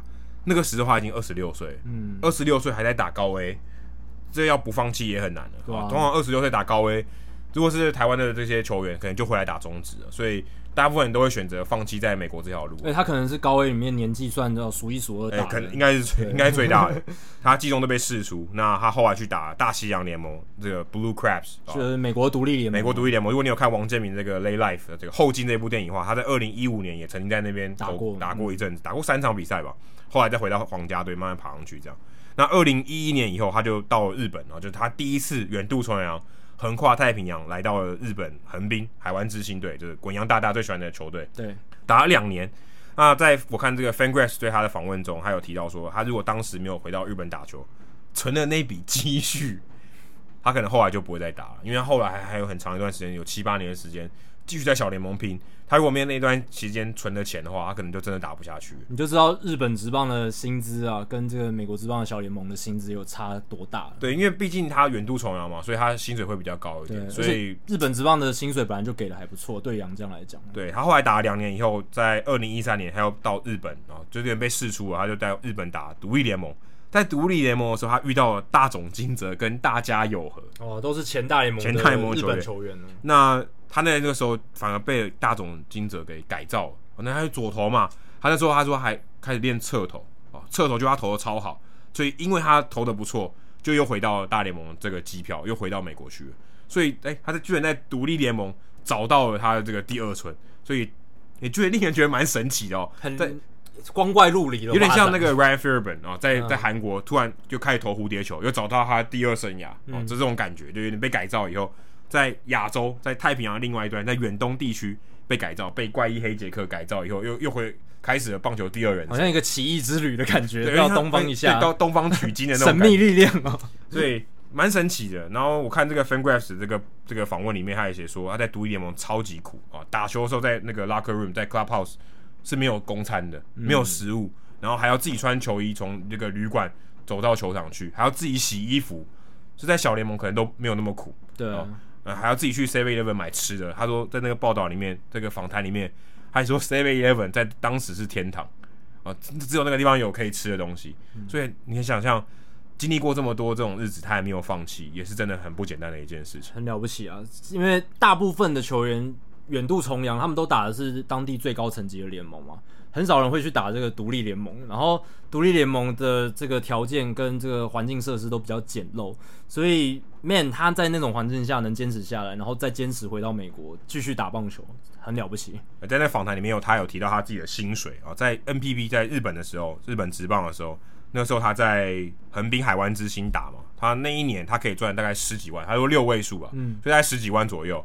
那在这个独立联盟，他只能拿到四千块一个月，超级少。这四千块大概十二万台币。嗯，如果以中职的条件来讲，可能还 OK。可是杨将那太低了，杨将没有这种薪水。杨将至少应该是两万块嘛，对啊，一个月差不多两万块，差不多两万块美金，或是一万五左右。我记得我我刚开始在棒球的时候大概一万了。嗯，那现在这个中华职棒条件越来越好，所以大概两万。所以那时候哇，看他过得多苦的日子，就只是想要继续打棒球。对啊，当然天从人愿，天助自助者。他最后二零一四年要回到海盗队打 Double A，那个时候我查了一下哦，他还跟杨耀勋同队，在 Altoona。那杨耀勋在对二 A 在打打几场而已，可是他们还是有同队过，所以我不知道他们如果加入乐天桃园的时候记不记得杨耀勋呢？应该会记得吧？如果他因为杨耀勋那时候也是投手啊，对不对？欸、对，所以照理来说，如果他们那时候都在那支球队都是投手的话，他们应该有机会见面，有可能至少还是一个打一个群体，对啊，打过招呼，训练的时候是一起，对啊，对啊，所以应该会记得哈。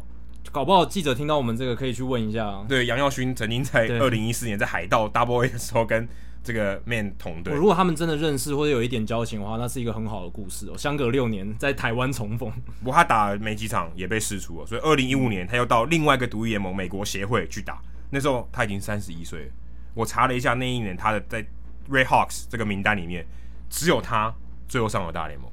哇，那他当时三十一岁了，有其他还有很多小伙子。也在那边拼，但只有他最后拼回大联盟。所以最老的反而拼回大联盟了，其他年轻人都放弃了，只有他坚持到底。而且那个时候他也差不多就是领一千一百块美金，那个这种薪水在美国真的赤贫阶级啊，几几乎活不下去。对，但他还愿意。我我坦白说，我真的不懂 Man 他脑子里面装什么，就你可以做别的事情。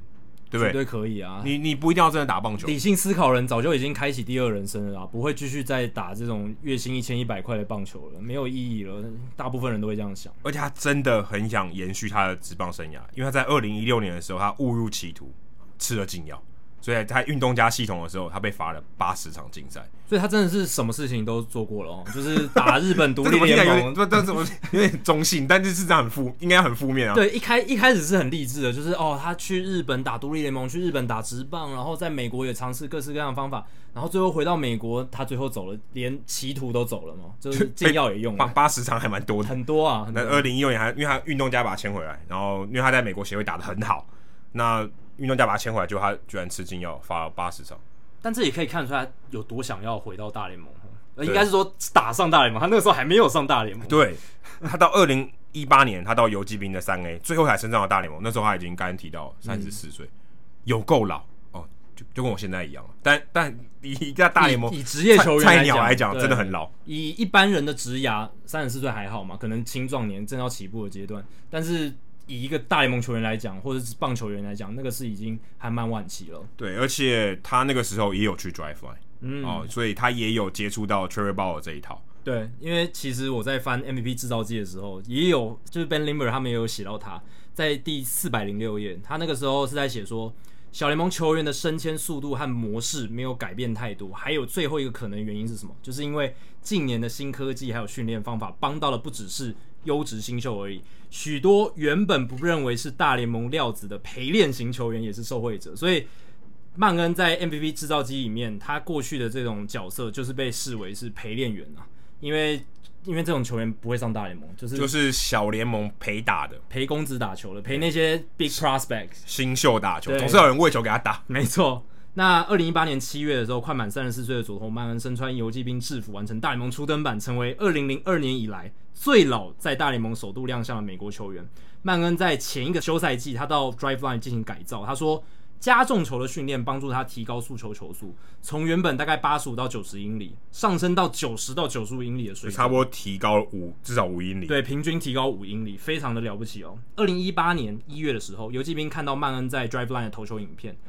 感到蛮满意的，隔不久就把他签下来。当时曼恩已经花了几乎一半的人生岁月在职业棒坛，历经四支球团的农场球队。刚才讲到日本职棒、日本独立联盟、美国独立联盟，才好不容易等到游骑兵给他上大联盟的机会。那他就对记者说：“在现在的棒球界，我不觉得我自己变老了。”哇，他这个他这句话说出来冲击力很强。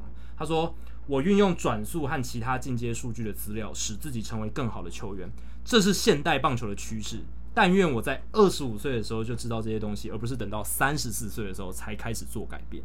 所以，其实这我觉得曼恩他的职业生涯也凸显了这个 MVP 制造机他想传达的精神，就是你只要这个球员养成的方法对的话，即便是原本看起来像像陪练型的球员，他也能突破自己原本以为自己的生涯天花板，至少可以变成一个替补球员。对啊，原本他只是一个陪练的，因为我看他 WAR 值正好是零，对，就是替补板凳级球员，可是。他原本连这个 touch 到大联盟的机会都没有，可是现在他却是一个有上过大联盟，诶，还现在三十六岁了，还找到职业棒球工作的一个投手。而且我相信他愿意来台湾，代表他还想延续他的职业生涯。绝对是啊，绝对是那个动能还很强了，才会想要来台湾打，继续打职棒。三十六岁、啊、还想继续打？对啊，你像你看现在罗里奇都三十七、三十八岁，他是已经在中华职棒待了三四年了嘛。那你说要三十六岁的年纪来台湾，这个新的地方，新的地方重新适应，而且他已经打这么多年，刚才提到嘛，他从可能十七、十八岁就进职棒了，对不对？然后到现在这样子的这个挑战，其实也是蛮大的。而且我看到这个 FanGraphs 的这个访谈里面，还有一个很很有趣的地方是，他二零一八年的时候，他在五月多，我记得是母亲节的时候，他初登板，他大概投了七八场啊，就被 DFA 了。那他八月时候被 D，他他那时候被 DFA 以后，他一直待到八月多，都会在小联盟。然后九月他也没有接到电话，所以代表说，哎、欸，他球技就这样啊，就是小联盟结束，他就结束了，他也没有九月扩编的机会，所以他就跑去 Driveline 练球。嗯，结果刚好游骑兵到西雅图做客，Mike Miner 啊，那时候游骑兵的王牌刚好也去那边做训练啊，去给人家看一下健康检查一下。结果刚好投手教练 Darber Kill 刚好也在那边，刚好看到，哎、欸，妹你怎么也在这在练球？他说对啊，我也在练牛棚。哎、欸，那我们现在刚好有缺人，你要不要来投一下？就他他他可能少数被 DFA 以后回到小联盟，然后居然还在球季后面三场比赛被 call up 的球员，这这个发展也是非常的离奇。对，所以如果你去看那个他的那那一年的的 game log，他八月多以前就空白一段就没有出赛，嗯、然后九月二十七号又出赛、嗯。这个情况其实真的蛮少蛮少见，除除非是那种 top prospect，他可能诶季初的时候刚上大联盟一下下。对，可是通常他被 call up 以后，他就会出赛了，可能就是九月初他就出赛，就他没有，他是九月底才出赛。对，但是他前面有出赛，中中间有落掉吗？所以我意思说，就是有可能这种情况都是他 prospect 他寄寄出的时候被拉上来，诶，可能表现不好撞墙，他球球队再把他放上去，九月扩编的时候再把他拉上，因为有扩编名，然后一整个月都没上场，那也蛮难，也蛮蛮奇怪的。对，通常就是如果你今天受伤，我就直接 shut down 你就好了，干嘛还让你投对来投一下？所以像曼恩这样出赛的一个情况，这个这个节奏节奏很奇怪，很罕见，非常罕见。通常都是呃，如果你是。Prospect 我就直接把你 shut down 掉，你就不要打了，对不对？你就就休息就好，干嘛还最后三场要你拉上来观光一下？对，通常没必要。但诶，刚好就有这种奇怪的故事发生。对，所以哇，曼恩的故事真的是非常多元的。如如果有这个这个棒球记者听到我们这一集，有很多可以去挖。我觉得还有更更神奇的哦，在 Athletic 的报道里面也写到，他的太太是在二零一四年的时候，他在打这个海盗队的时候春训的时候认识的。他是一个韩裔美国人啊，他所以他的岳母是韩国人，然后完全不会讲英文。所以因此他会说一点点韩文，然后加上他去日本打了这个横滨海海湾之星跟千叶罗德，他在二零一九年打千叶罗德队，所以他也会讲一点点日文，所以他现在日文韩文都会讲一点点。嗯，所以我想他来台湾应该是想要学中文吧。学第四种语言 有何不可，对不对？对，有何不可？反正都学超好几个球种了，学个语言应该也差不多吧。他有没有去打墨西哥联盟或者是什么？好像好像没有，还没，对不对？搞不好他打完台湾就去了。他搞不好他搞不好也会讲西班牙，我想应该可能也多少会一点。然后就去打委内瑞拉或者是多米尼加那些冬季联盟，对不对？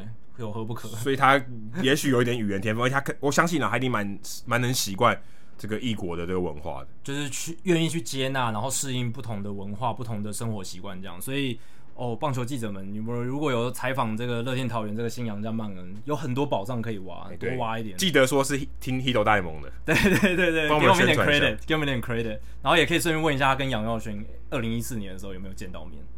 那这个冷知识就在这个时候公布好了，聊完曼恩的故事，是个最好的时机了。那 Adam，你刚刚猜就是一九零零年以来最老。哦，大联盟初登场的球员，猜是 Satchel Paige。哎，恭喜你答对了！啊、真的吗？真的蛮无脑的。对，蛮无脑的哈。就如果你知道 Satchel Paige 这个人的话，然后知道稍微知道他的背景，你大概就会猜他了。因为他是在四十二岁的时候完成大联盟初登板。他初登板是四十二岁又两天，是在一九四八年七月九号。大家知道吗？Jackie Robinson 是在一九四七年完成大联盟初登场，所以 Satchel Paige 等于是因为他那时候已经是老球员了。那他大部分生涯都是在黑人联盟，所以他等于是哦，在黑人联盟打到生涯迟暮时期，好不容易种族藩篱被 Robinson 打破，他顺势在隔年也加入大联盟。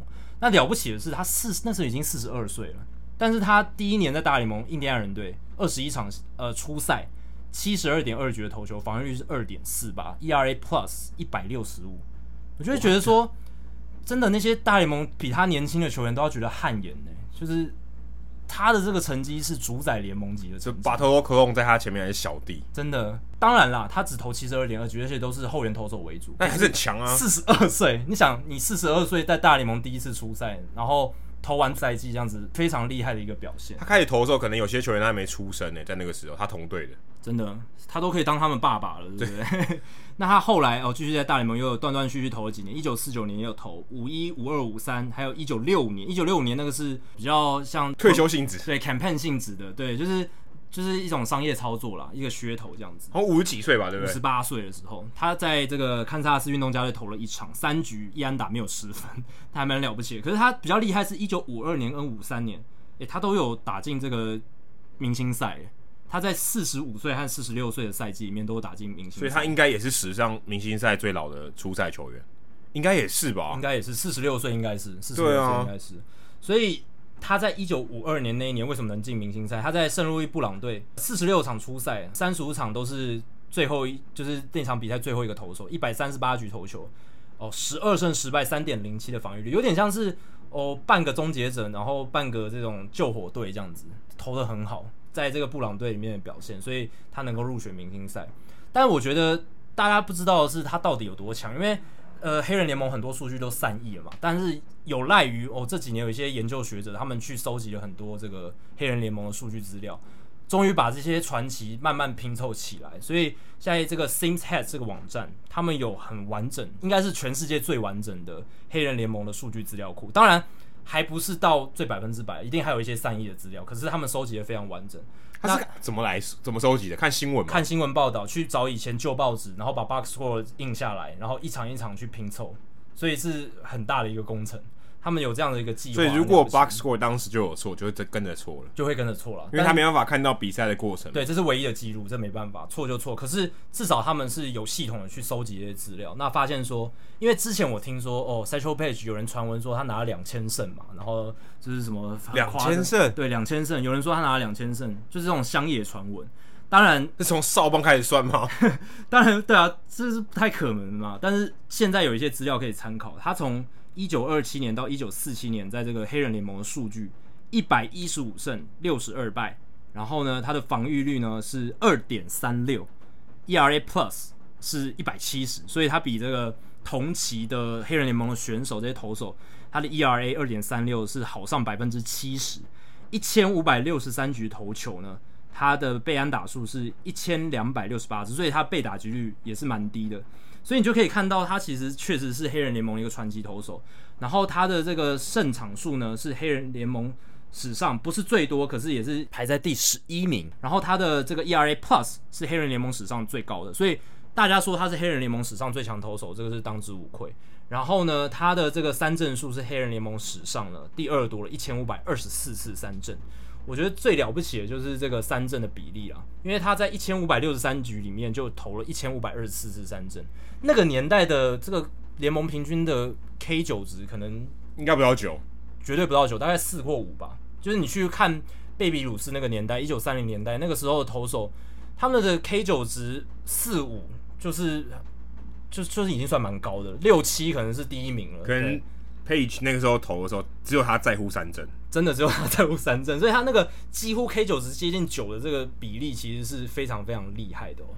那再来冷知识第二题，就是游击兵史上哦最老的，所以比不是 Dirks，不是 Dirks，然后也不是 Brandon Man，Man 是第二名嘛，第一名是诶、欸、日本选手，这有点作弊啊，套家波了，他是从日本来的，这个也算是东洋助人。剑山一季，大家如果还记得的话，哦，我真的不记得。他是 Yoshinori Tateyama，他是二零一一年的时候哦到游击兵队，那时候他圆梦圆梦之旅，圆梦之旅，三十五岁又一百四十九天。那初登板日期是二零一一年的五月二十四号。哎、欸，其实他第一年三十五岁那年，他在游击兵扮演这个中继投手的角色，投的还不差哦，四十四局哦，被打安打数只有三十七支，然后呢，四十三次三振只有十一次保送，所以。这个三振保送比算不错，他的 K 九八点八，BB 九二点三，还还不错，还不错。那防御率四点五，虽然稍微偏高一点，可是我觉得算是堪用的投手。ERA Plus 大概就联盟平均值，对，还 OK 了，还 OK，可能跟 Man 差不多。那二零一二年之后，哦，他的这个防御率就暴增到九嘛。那那一年他确实投的不好，所以三十六岁那年结束之后，他就离开了美国职棒。那他最后在二零一四年还有在日本职棒投一年，哦，在这个。阪神虎队有投一年，但是投的局数也很短啦，然后后来就退休，所以他等于是圆梦之后，他的生涯就结束了，差不多，差不多就结束。可是 Man 应该还没有，对，Man 应该还没有，感觉他想再拼。只是 Man Man Man，你刚刚说他的这个 WR 值是零嘛，代表他是替补级球员。那剑三一季这个 ERA Plus 九十九，应该算联盟平均值，比 Man 还好一点。欸、就如果以后援的标准来看的话，所以剑三他第一年其实。不会像一些去美国圆梦的日本球员，就只是过水一下，像什么田中贤介，他就是圆个梦，然后上场有打过就退休了，就回到日本。对啊，就是只是去过水一下的，那就不太一样。剑山还是有一些贡献的。好，那这个礼拜还有一个消息就是 Alex Rodriguez Era 他想要买大都会嘛，这个传闻大家已经有在传了，传了一阵子，然后又说不买了，然后又说要买，又说要买了，对，然后哎这阵子、这个、跟 Markakis 一样，对，很反复啊，真的反出尔反尔的感觉哦。然后这个礼拜的消息是说，他向这个太空人老板 Jim Crane 请益哦，打电话问他说：“哎，买球队有没有什么事情需要注意一下？”这样子还蛮有趣的。请鬼开药单，请鬼开药单。可是你不得不说，在这个丑闻爆发出来之前，Jim Crane 他其实对太空人经营是有心的啦。哦，就是有一个策略，对他有一个策略在。当然，他不承认自己是摆烂，可是他确实是摆烂。但摆烂就是一个策略，那他确实也获得成功。对对，如果你事后看，那这是这是一个成功的策略。而且作为一个老板，Jim Crane 他确实愿意花钱。他在这个球队需要补强的时候，有放手让 Luna 去签一些大咖自由球员，Verlander，对 Verlander，或者是哦交易在 Greenkey 这一类的，或者是他们之前也有我我记得他们也有跟这个 Dallas 开口，就是有有签一个合约嘛。当然开口话离队了，但是至少他有愿意花钱在球队需要补强的时候哦去补强球队这样子。所以我觉得 Era 会想向 Jim Crane 请益。代表是他对于购买大都会这件事情，他是有一些建设性的想法，而且想要真的想要去尝试做了。不过 Crane 到底讲了什么？其实我们也无从而知啊，这是一个密会。但有这个消息透露说，Jim Crane 跟记者讲说，哎、他他很很鼓励 Era 去买这个球队啊。他说，哎、欸，有很多 upside 哦，这会赚钱啊，啊，这是好生意，这个市场也不错。那如果你有机会啊，把这个球队逆转啊，扭转这个局势啊，Cespedes 也回心转意之类的。哎、欸，你可以做的跟杨基差不多哦。老二终于可以爬上老大，跟老大并驾齐驱啊，纽约的老大了。他如果觉得这个是有机会的啊，就是 Jim Crane 蛮看好。如果你今天把大都会经营的成功，不管是战绩上或在市场上，你都是有机会跟洋基队并驾齐驱的，因为他们都是在纽约这个大市场啦。对，可是如果你真的看富比士的这个二零二零年的估值，洋基队五个 billion，五十亿美金，五十亿美金，大都会呢二点四个 billion，二十四亿美金，差不多一倍。对，差不多一倍，所以洋基队基本上比这个大都会队大一倍。对，但你要反过来看哦，洋基队这二十年来是经营的非常成功嘛，不断的在成长这样子。那大都会近年来是这种跌跌撞撞，然后一堆丑闻，然后 Wilpon 也是把它搞得乌烟瘴气的。哎，还能有二十四亿的这个估值，我觉得还蛮好的。吃这个地点啊，对，吃这个市场。哎，所以你如果你看，如果他经营好，如果假设洋基队的估值不变好，哇，成长一倍，哇，你赚翻了哎，绝对赚翻了，你多你多赚二十。二十六亿美金，哇！你可以，你这你的这个成长幅度，如果军费没骗人的话，我这是很可观的。其实我觉得他也不是空口说白话，我真的觉得大都会这支球队，你如果真的好好经营，好好去操作的话，可能要把那个 Citi Field 下面有没有买什么东西要看一下。对，不要有这些伤兵。你看，如果 David Wright 他没有因为受伤这么早就退休的话，他如果能够继续维持他这个 MVP 的身手，打个中间再多打个五年。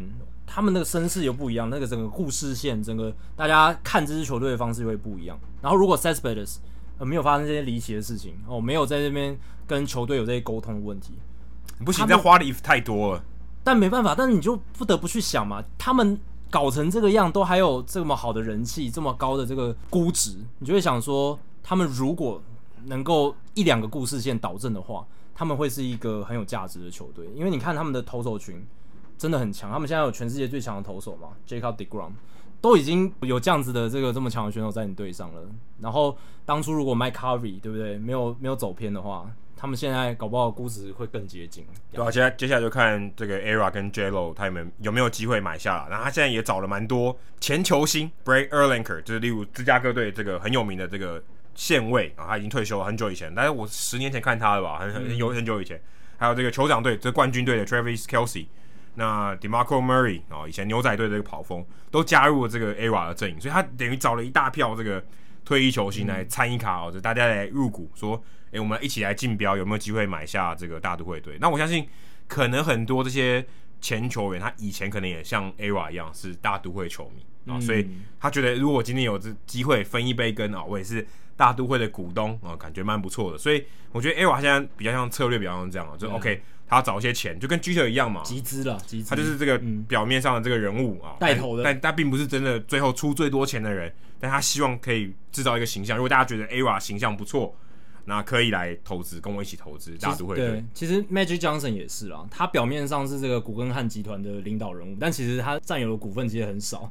那个最有钱的不是他，但是他他是脸，他代表的是一个公关形象，然后。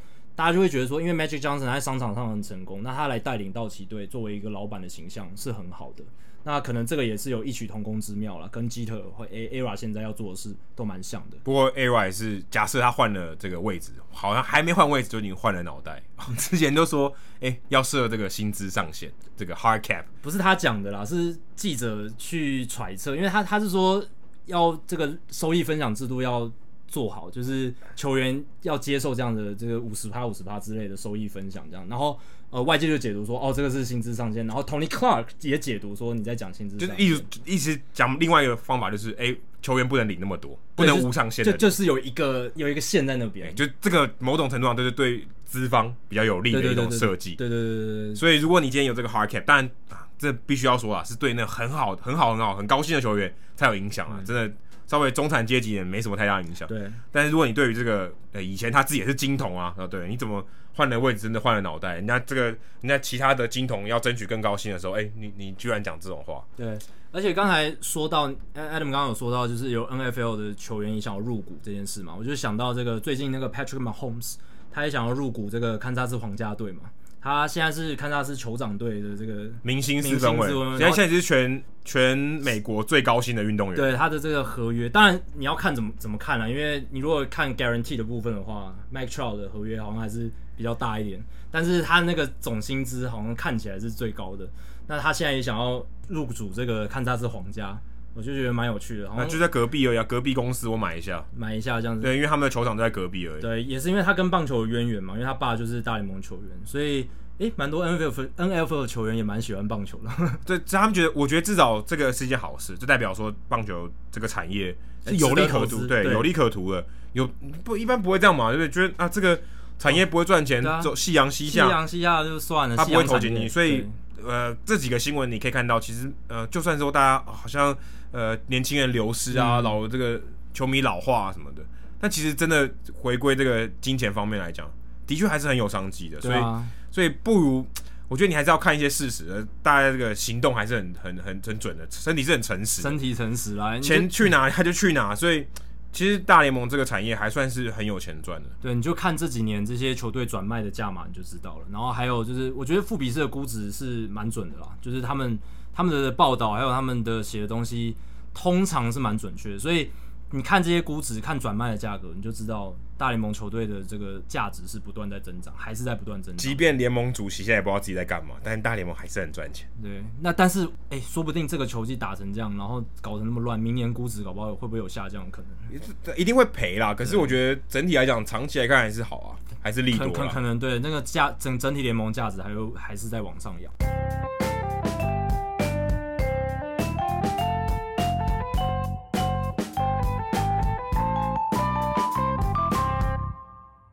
好，接下来进行本周的人物我来讲单元。Adam 这个礼拜要讲谁呢？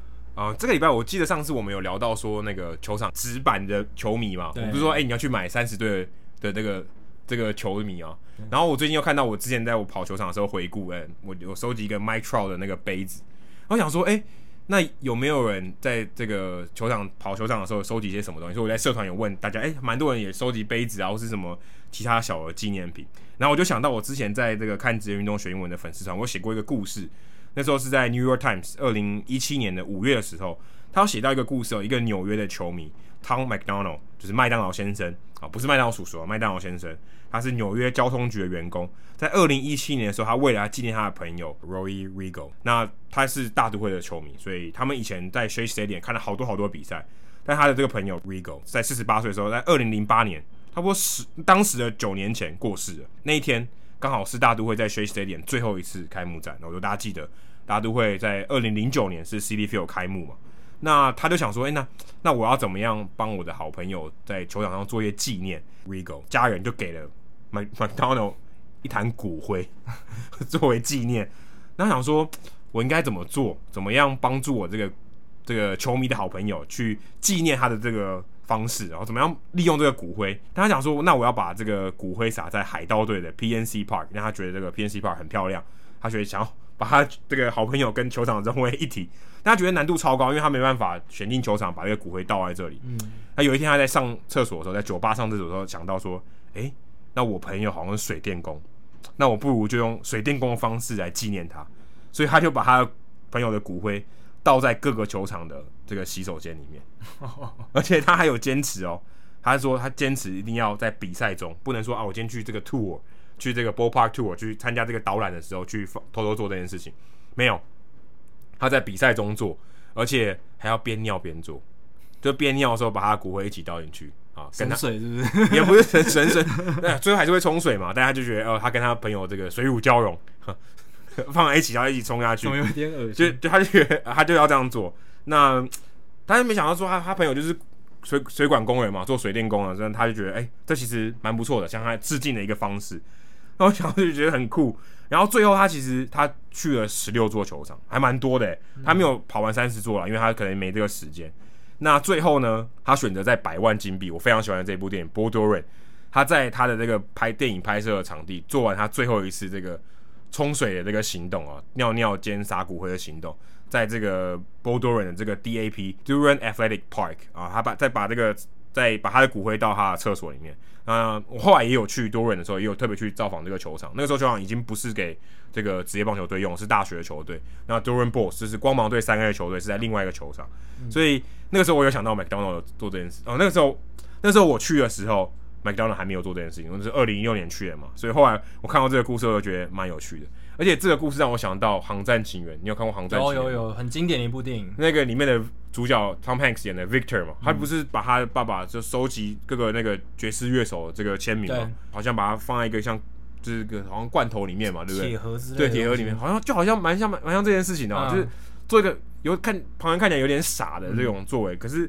其实事实上是对他的爸爸或是对他的朋友是一个致敬，一个思念，一个怀念的方法。但只是呃，把骨灰放在厕所冲下去是有点怪的。每个人思念人、纪念人的方式都有自己的一套啦。对，所以如果你的听众朋友你听到这个哦，你可以跟我们分享一下，你去球场的时候你都会做哪些事情？例如像我之前去跑球场的时候，那个时候我就蛮喜欢喝啤酒，所以我到每个球场我一定去点一个当地的 local 的。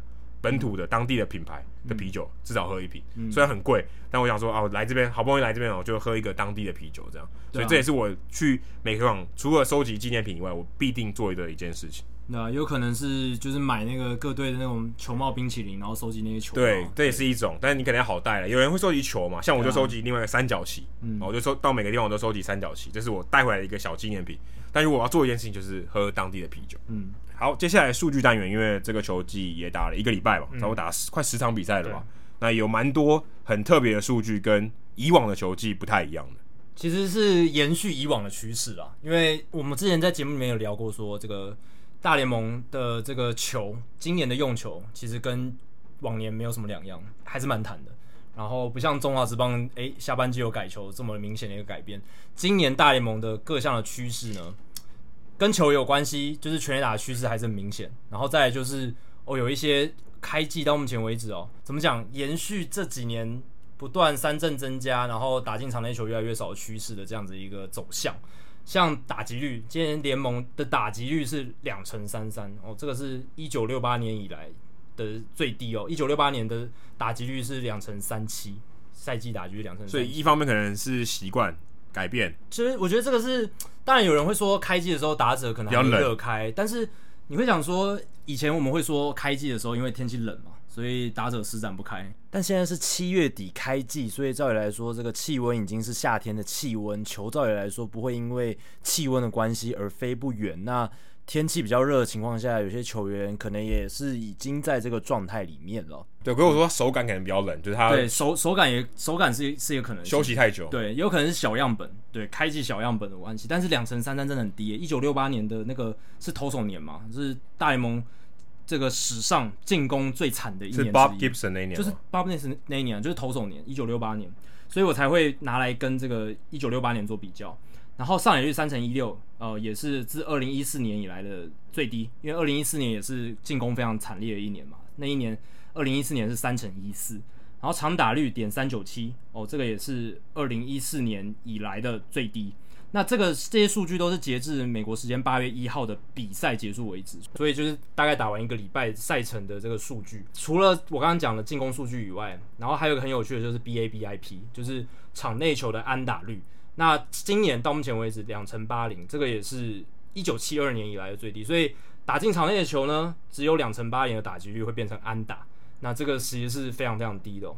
那三振哦也是创史上最高百分之二十三点八，每一年都在往上加，每一年都在创历史新高。虽然现在才一个多礼拜的赛程，但是这个数据我觉得会延续到季末啦，就是三振数一直在增加的这个状态。因为我有看几场转播，这个。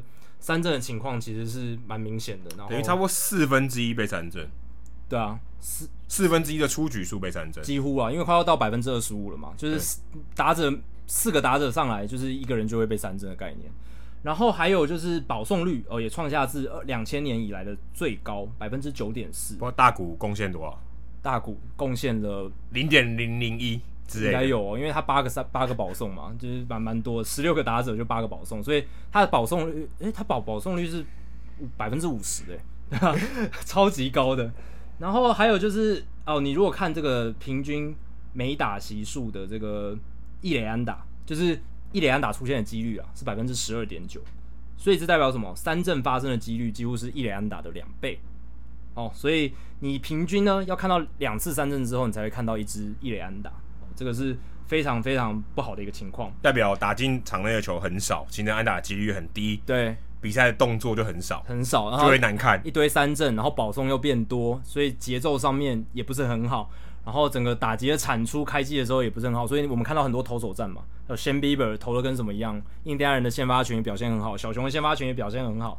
然后打击你听到比较好的，好像就只有 Nelson Cruz 吧，然后其他都是还有 Aaron Judge，Aaron Judge，其他都是 Christian Yelich 低潮，然后 Cody Bellinger 低潮，然后就是很多人都在低潮。然后不止这样子哦，二垒安打跟三垒安打的数量啊出现频率诶也变少了，这个很离奇。不知道是是不是因为有可能是因为小样本的关系啊，但是数字上还蛮明显的哦，就是这个是二垒安打除以这个打者有打到球的这个比例，那今年是百分之六点一四。如果你把三连打也算进去，就是二连打加三连打除以这个打者打到球的次数，这个百分比是百分之六点七四哦，这两个数字都双双创下一九九三年以来的新低，所以。至少是过去三十年来，几乎快三十年来最低的数字。但是这有可能是这个小样本，而且洛基队才刚开始打主场嘛，所以可能还会有一些变动，但也是不太寻常的表现。而且打者把球打进场内的几率变低也就算了，这个打进去之后啊，如果是平飞球或飞球，它这个出现安打的几率更低。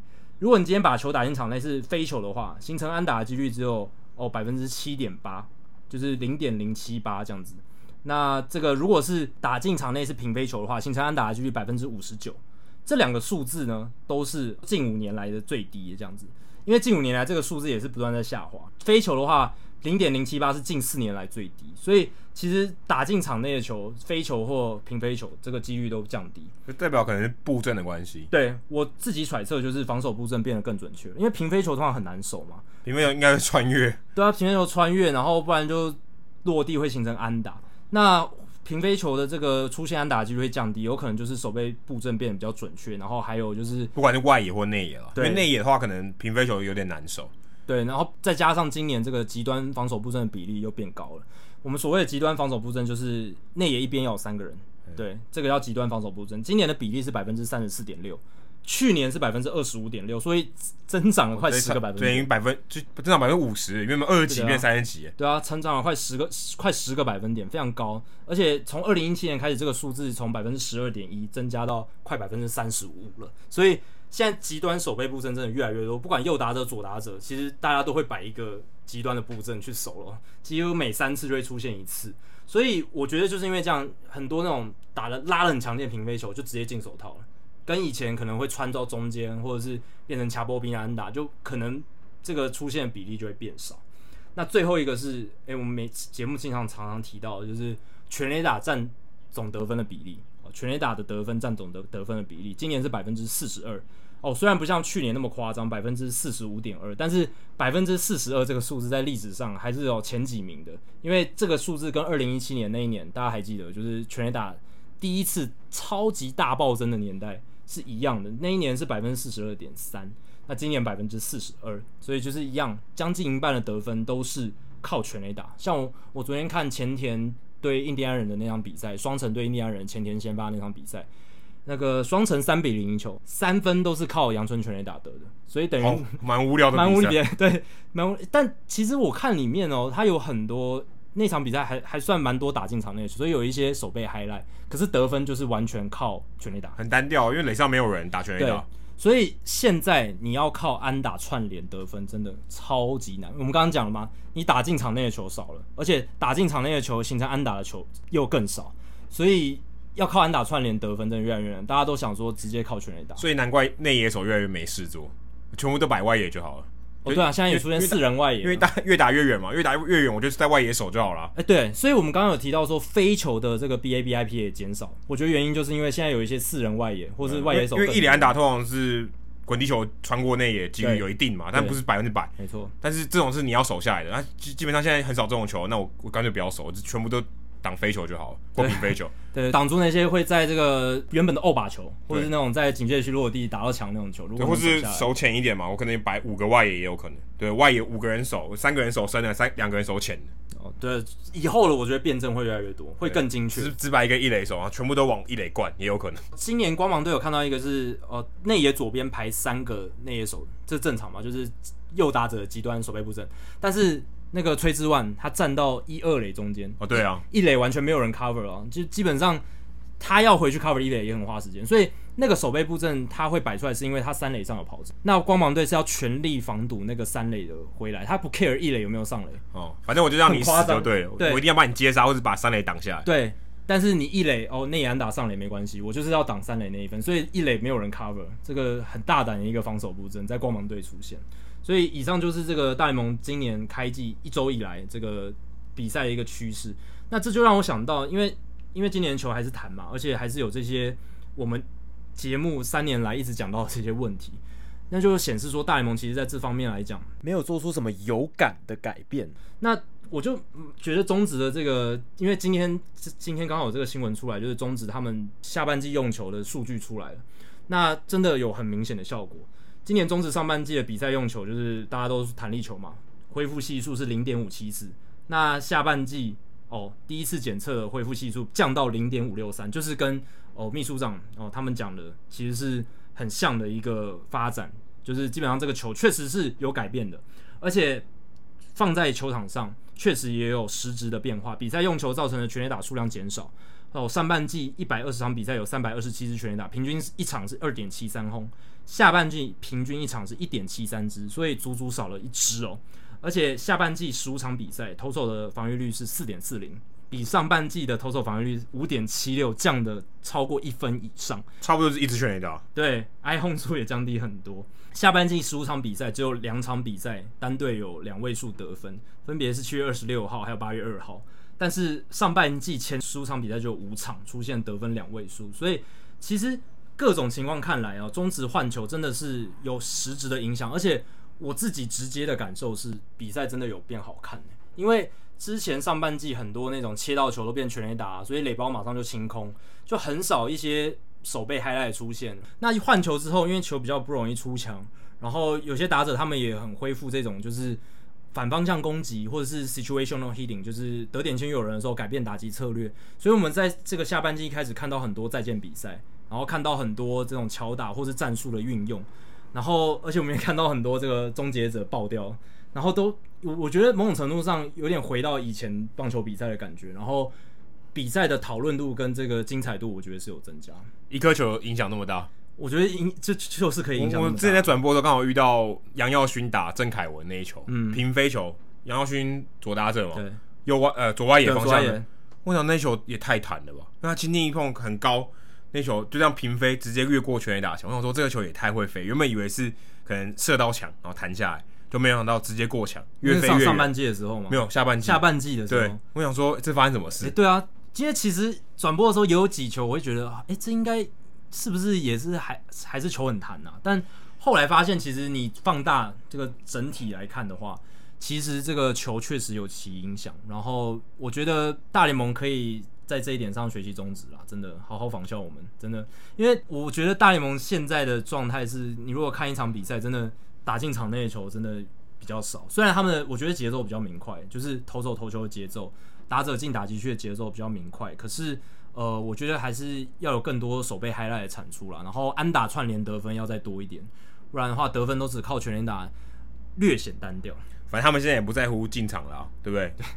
收视率 OK 就好，对不对？对，OK 啦。所以比赛难看没关系，再看看喽，再看看喽。只是虽然我们说大联盟估值还在往上扬啊，然后没有大家想那么悲观，可是我觉得至少中职在这方面，他们调了一下这个球的系数，就能够有一些立即性的改变。那大联盟这几年一直为人诟病的就是全垒打占太多的比例，然后这个比赛的这个形式有点太单调。那其实稍微一点点的改变就可以做到，但是他们似乎第一个不太想承认，然后第二个就是这个改变也好像至少到现在为止还没有来。好，以上就是一百七十六集的全部内容。如果大家喜欢我们的节目的话，欢迎加入 Hito 大联盟在 Facebook 的社团。Hito 大联盟讨论区，H I T O 大联盟讨论区，加入这个社团，记得回答三个简单的问题，就可以和我、还有 Jacky，还有其他上过我们节目来宾以及听众朋友一起畅聊棒球。如果大家对于美国职棒或是棒球有相关的问题，也欢迎上我们的官网 Hito MLB.com 上面填写发问表单，我们会尽可能在节目一个月一次的听众信箱单元上面统一回答、讨论、分析大家提出的想法还有问题。那如果你想要订阅我们的节目的话，也很简单，详情请上我们的官网 hitomlb.com，上面有详尽订阅解说方式。无论你用的是电脑、手机、平板，作业系统是 iOS 还是 Android，都可以免费的订阅。另外，我们在 Spotify 上面也有上架，所以如果你是 Spotify 的使用者的话，也欢迎在 Spotify 上收听我们节目，还有追踪我们节目。最后，希望大家到 iTunes 的 Podcast 专区，在 Hito 大联盟的页面底下给我们评分和留言，给我们回馈，让我们可以做得更好，也让那些还没有听过 h i d o 大联盟的朋友能够更快速的了解我们的节目内容还有特色。那如果你写的不错的话，还有机会在节目中被念出来哦。好，今天的节目就到这里，谢谢大家，拜拜，拜拜。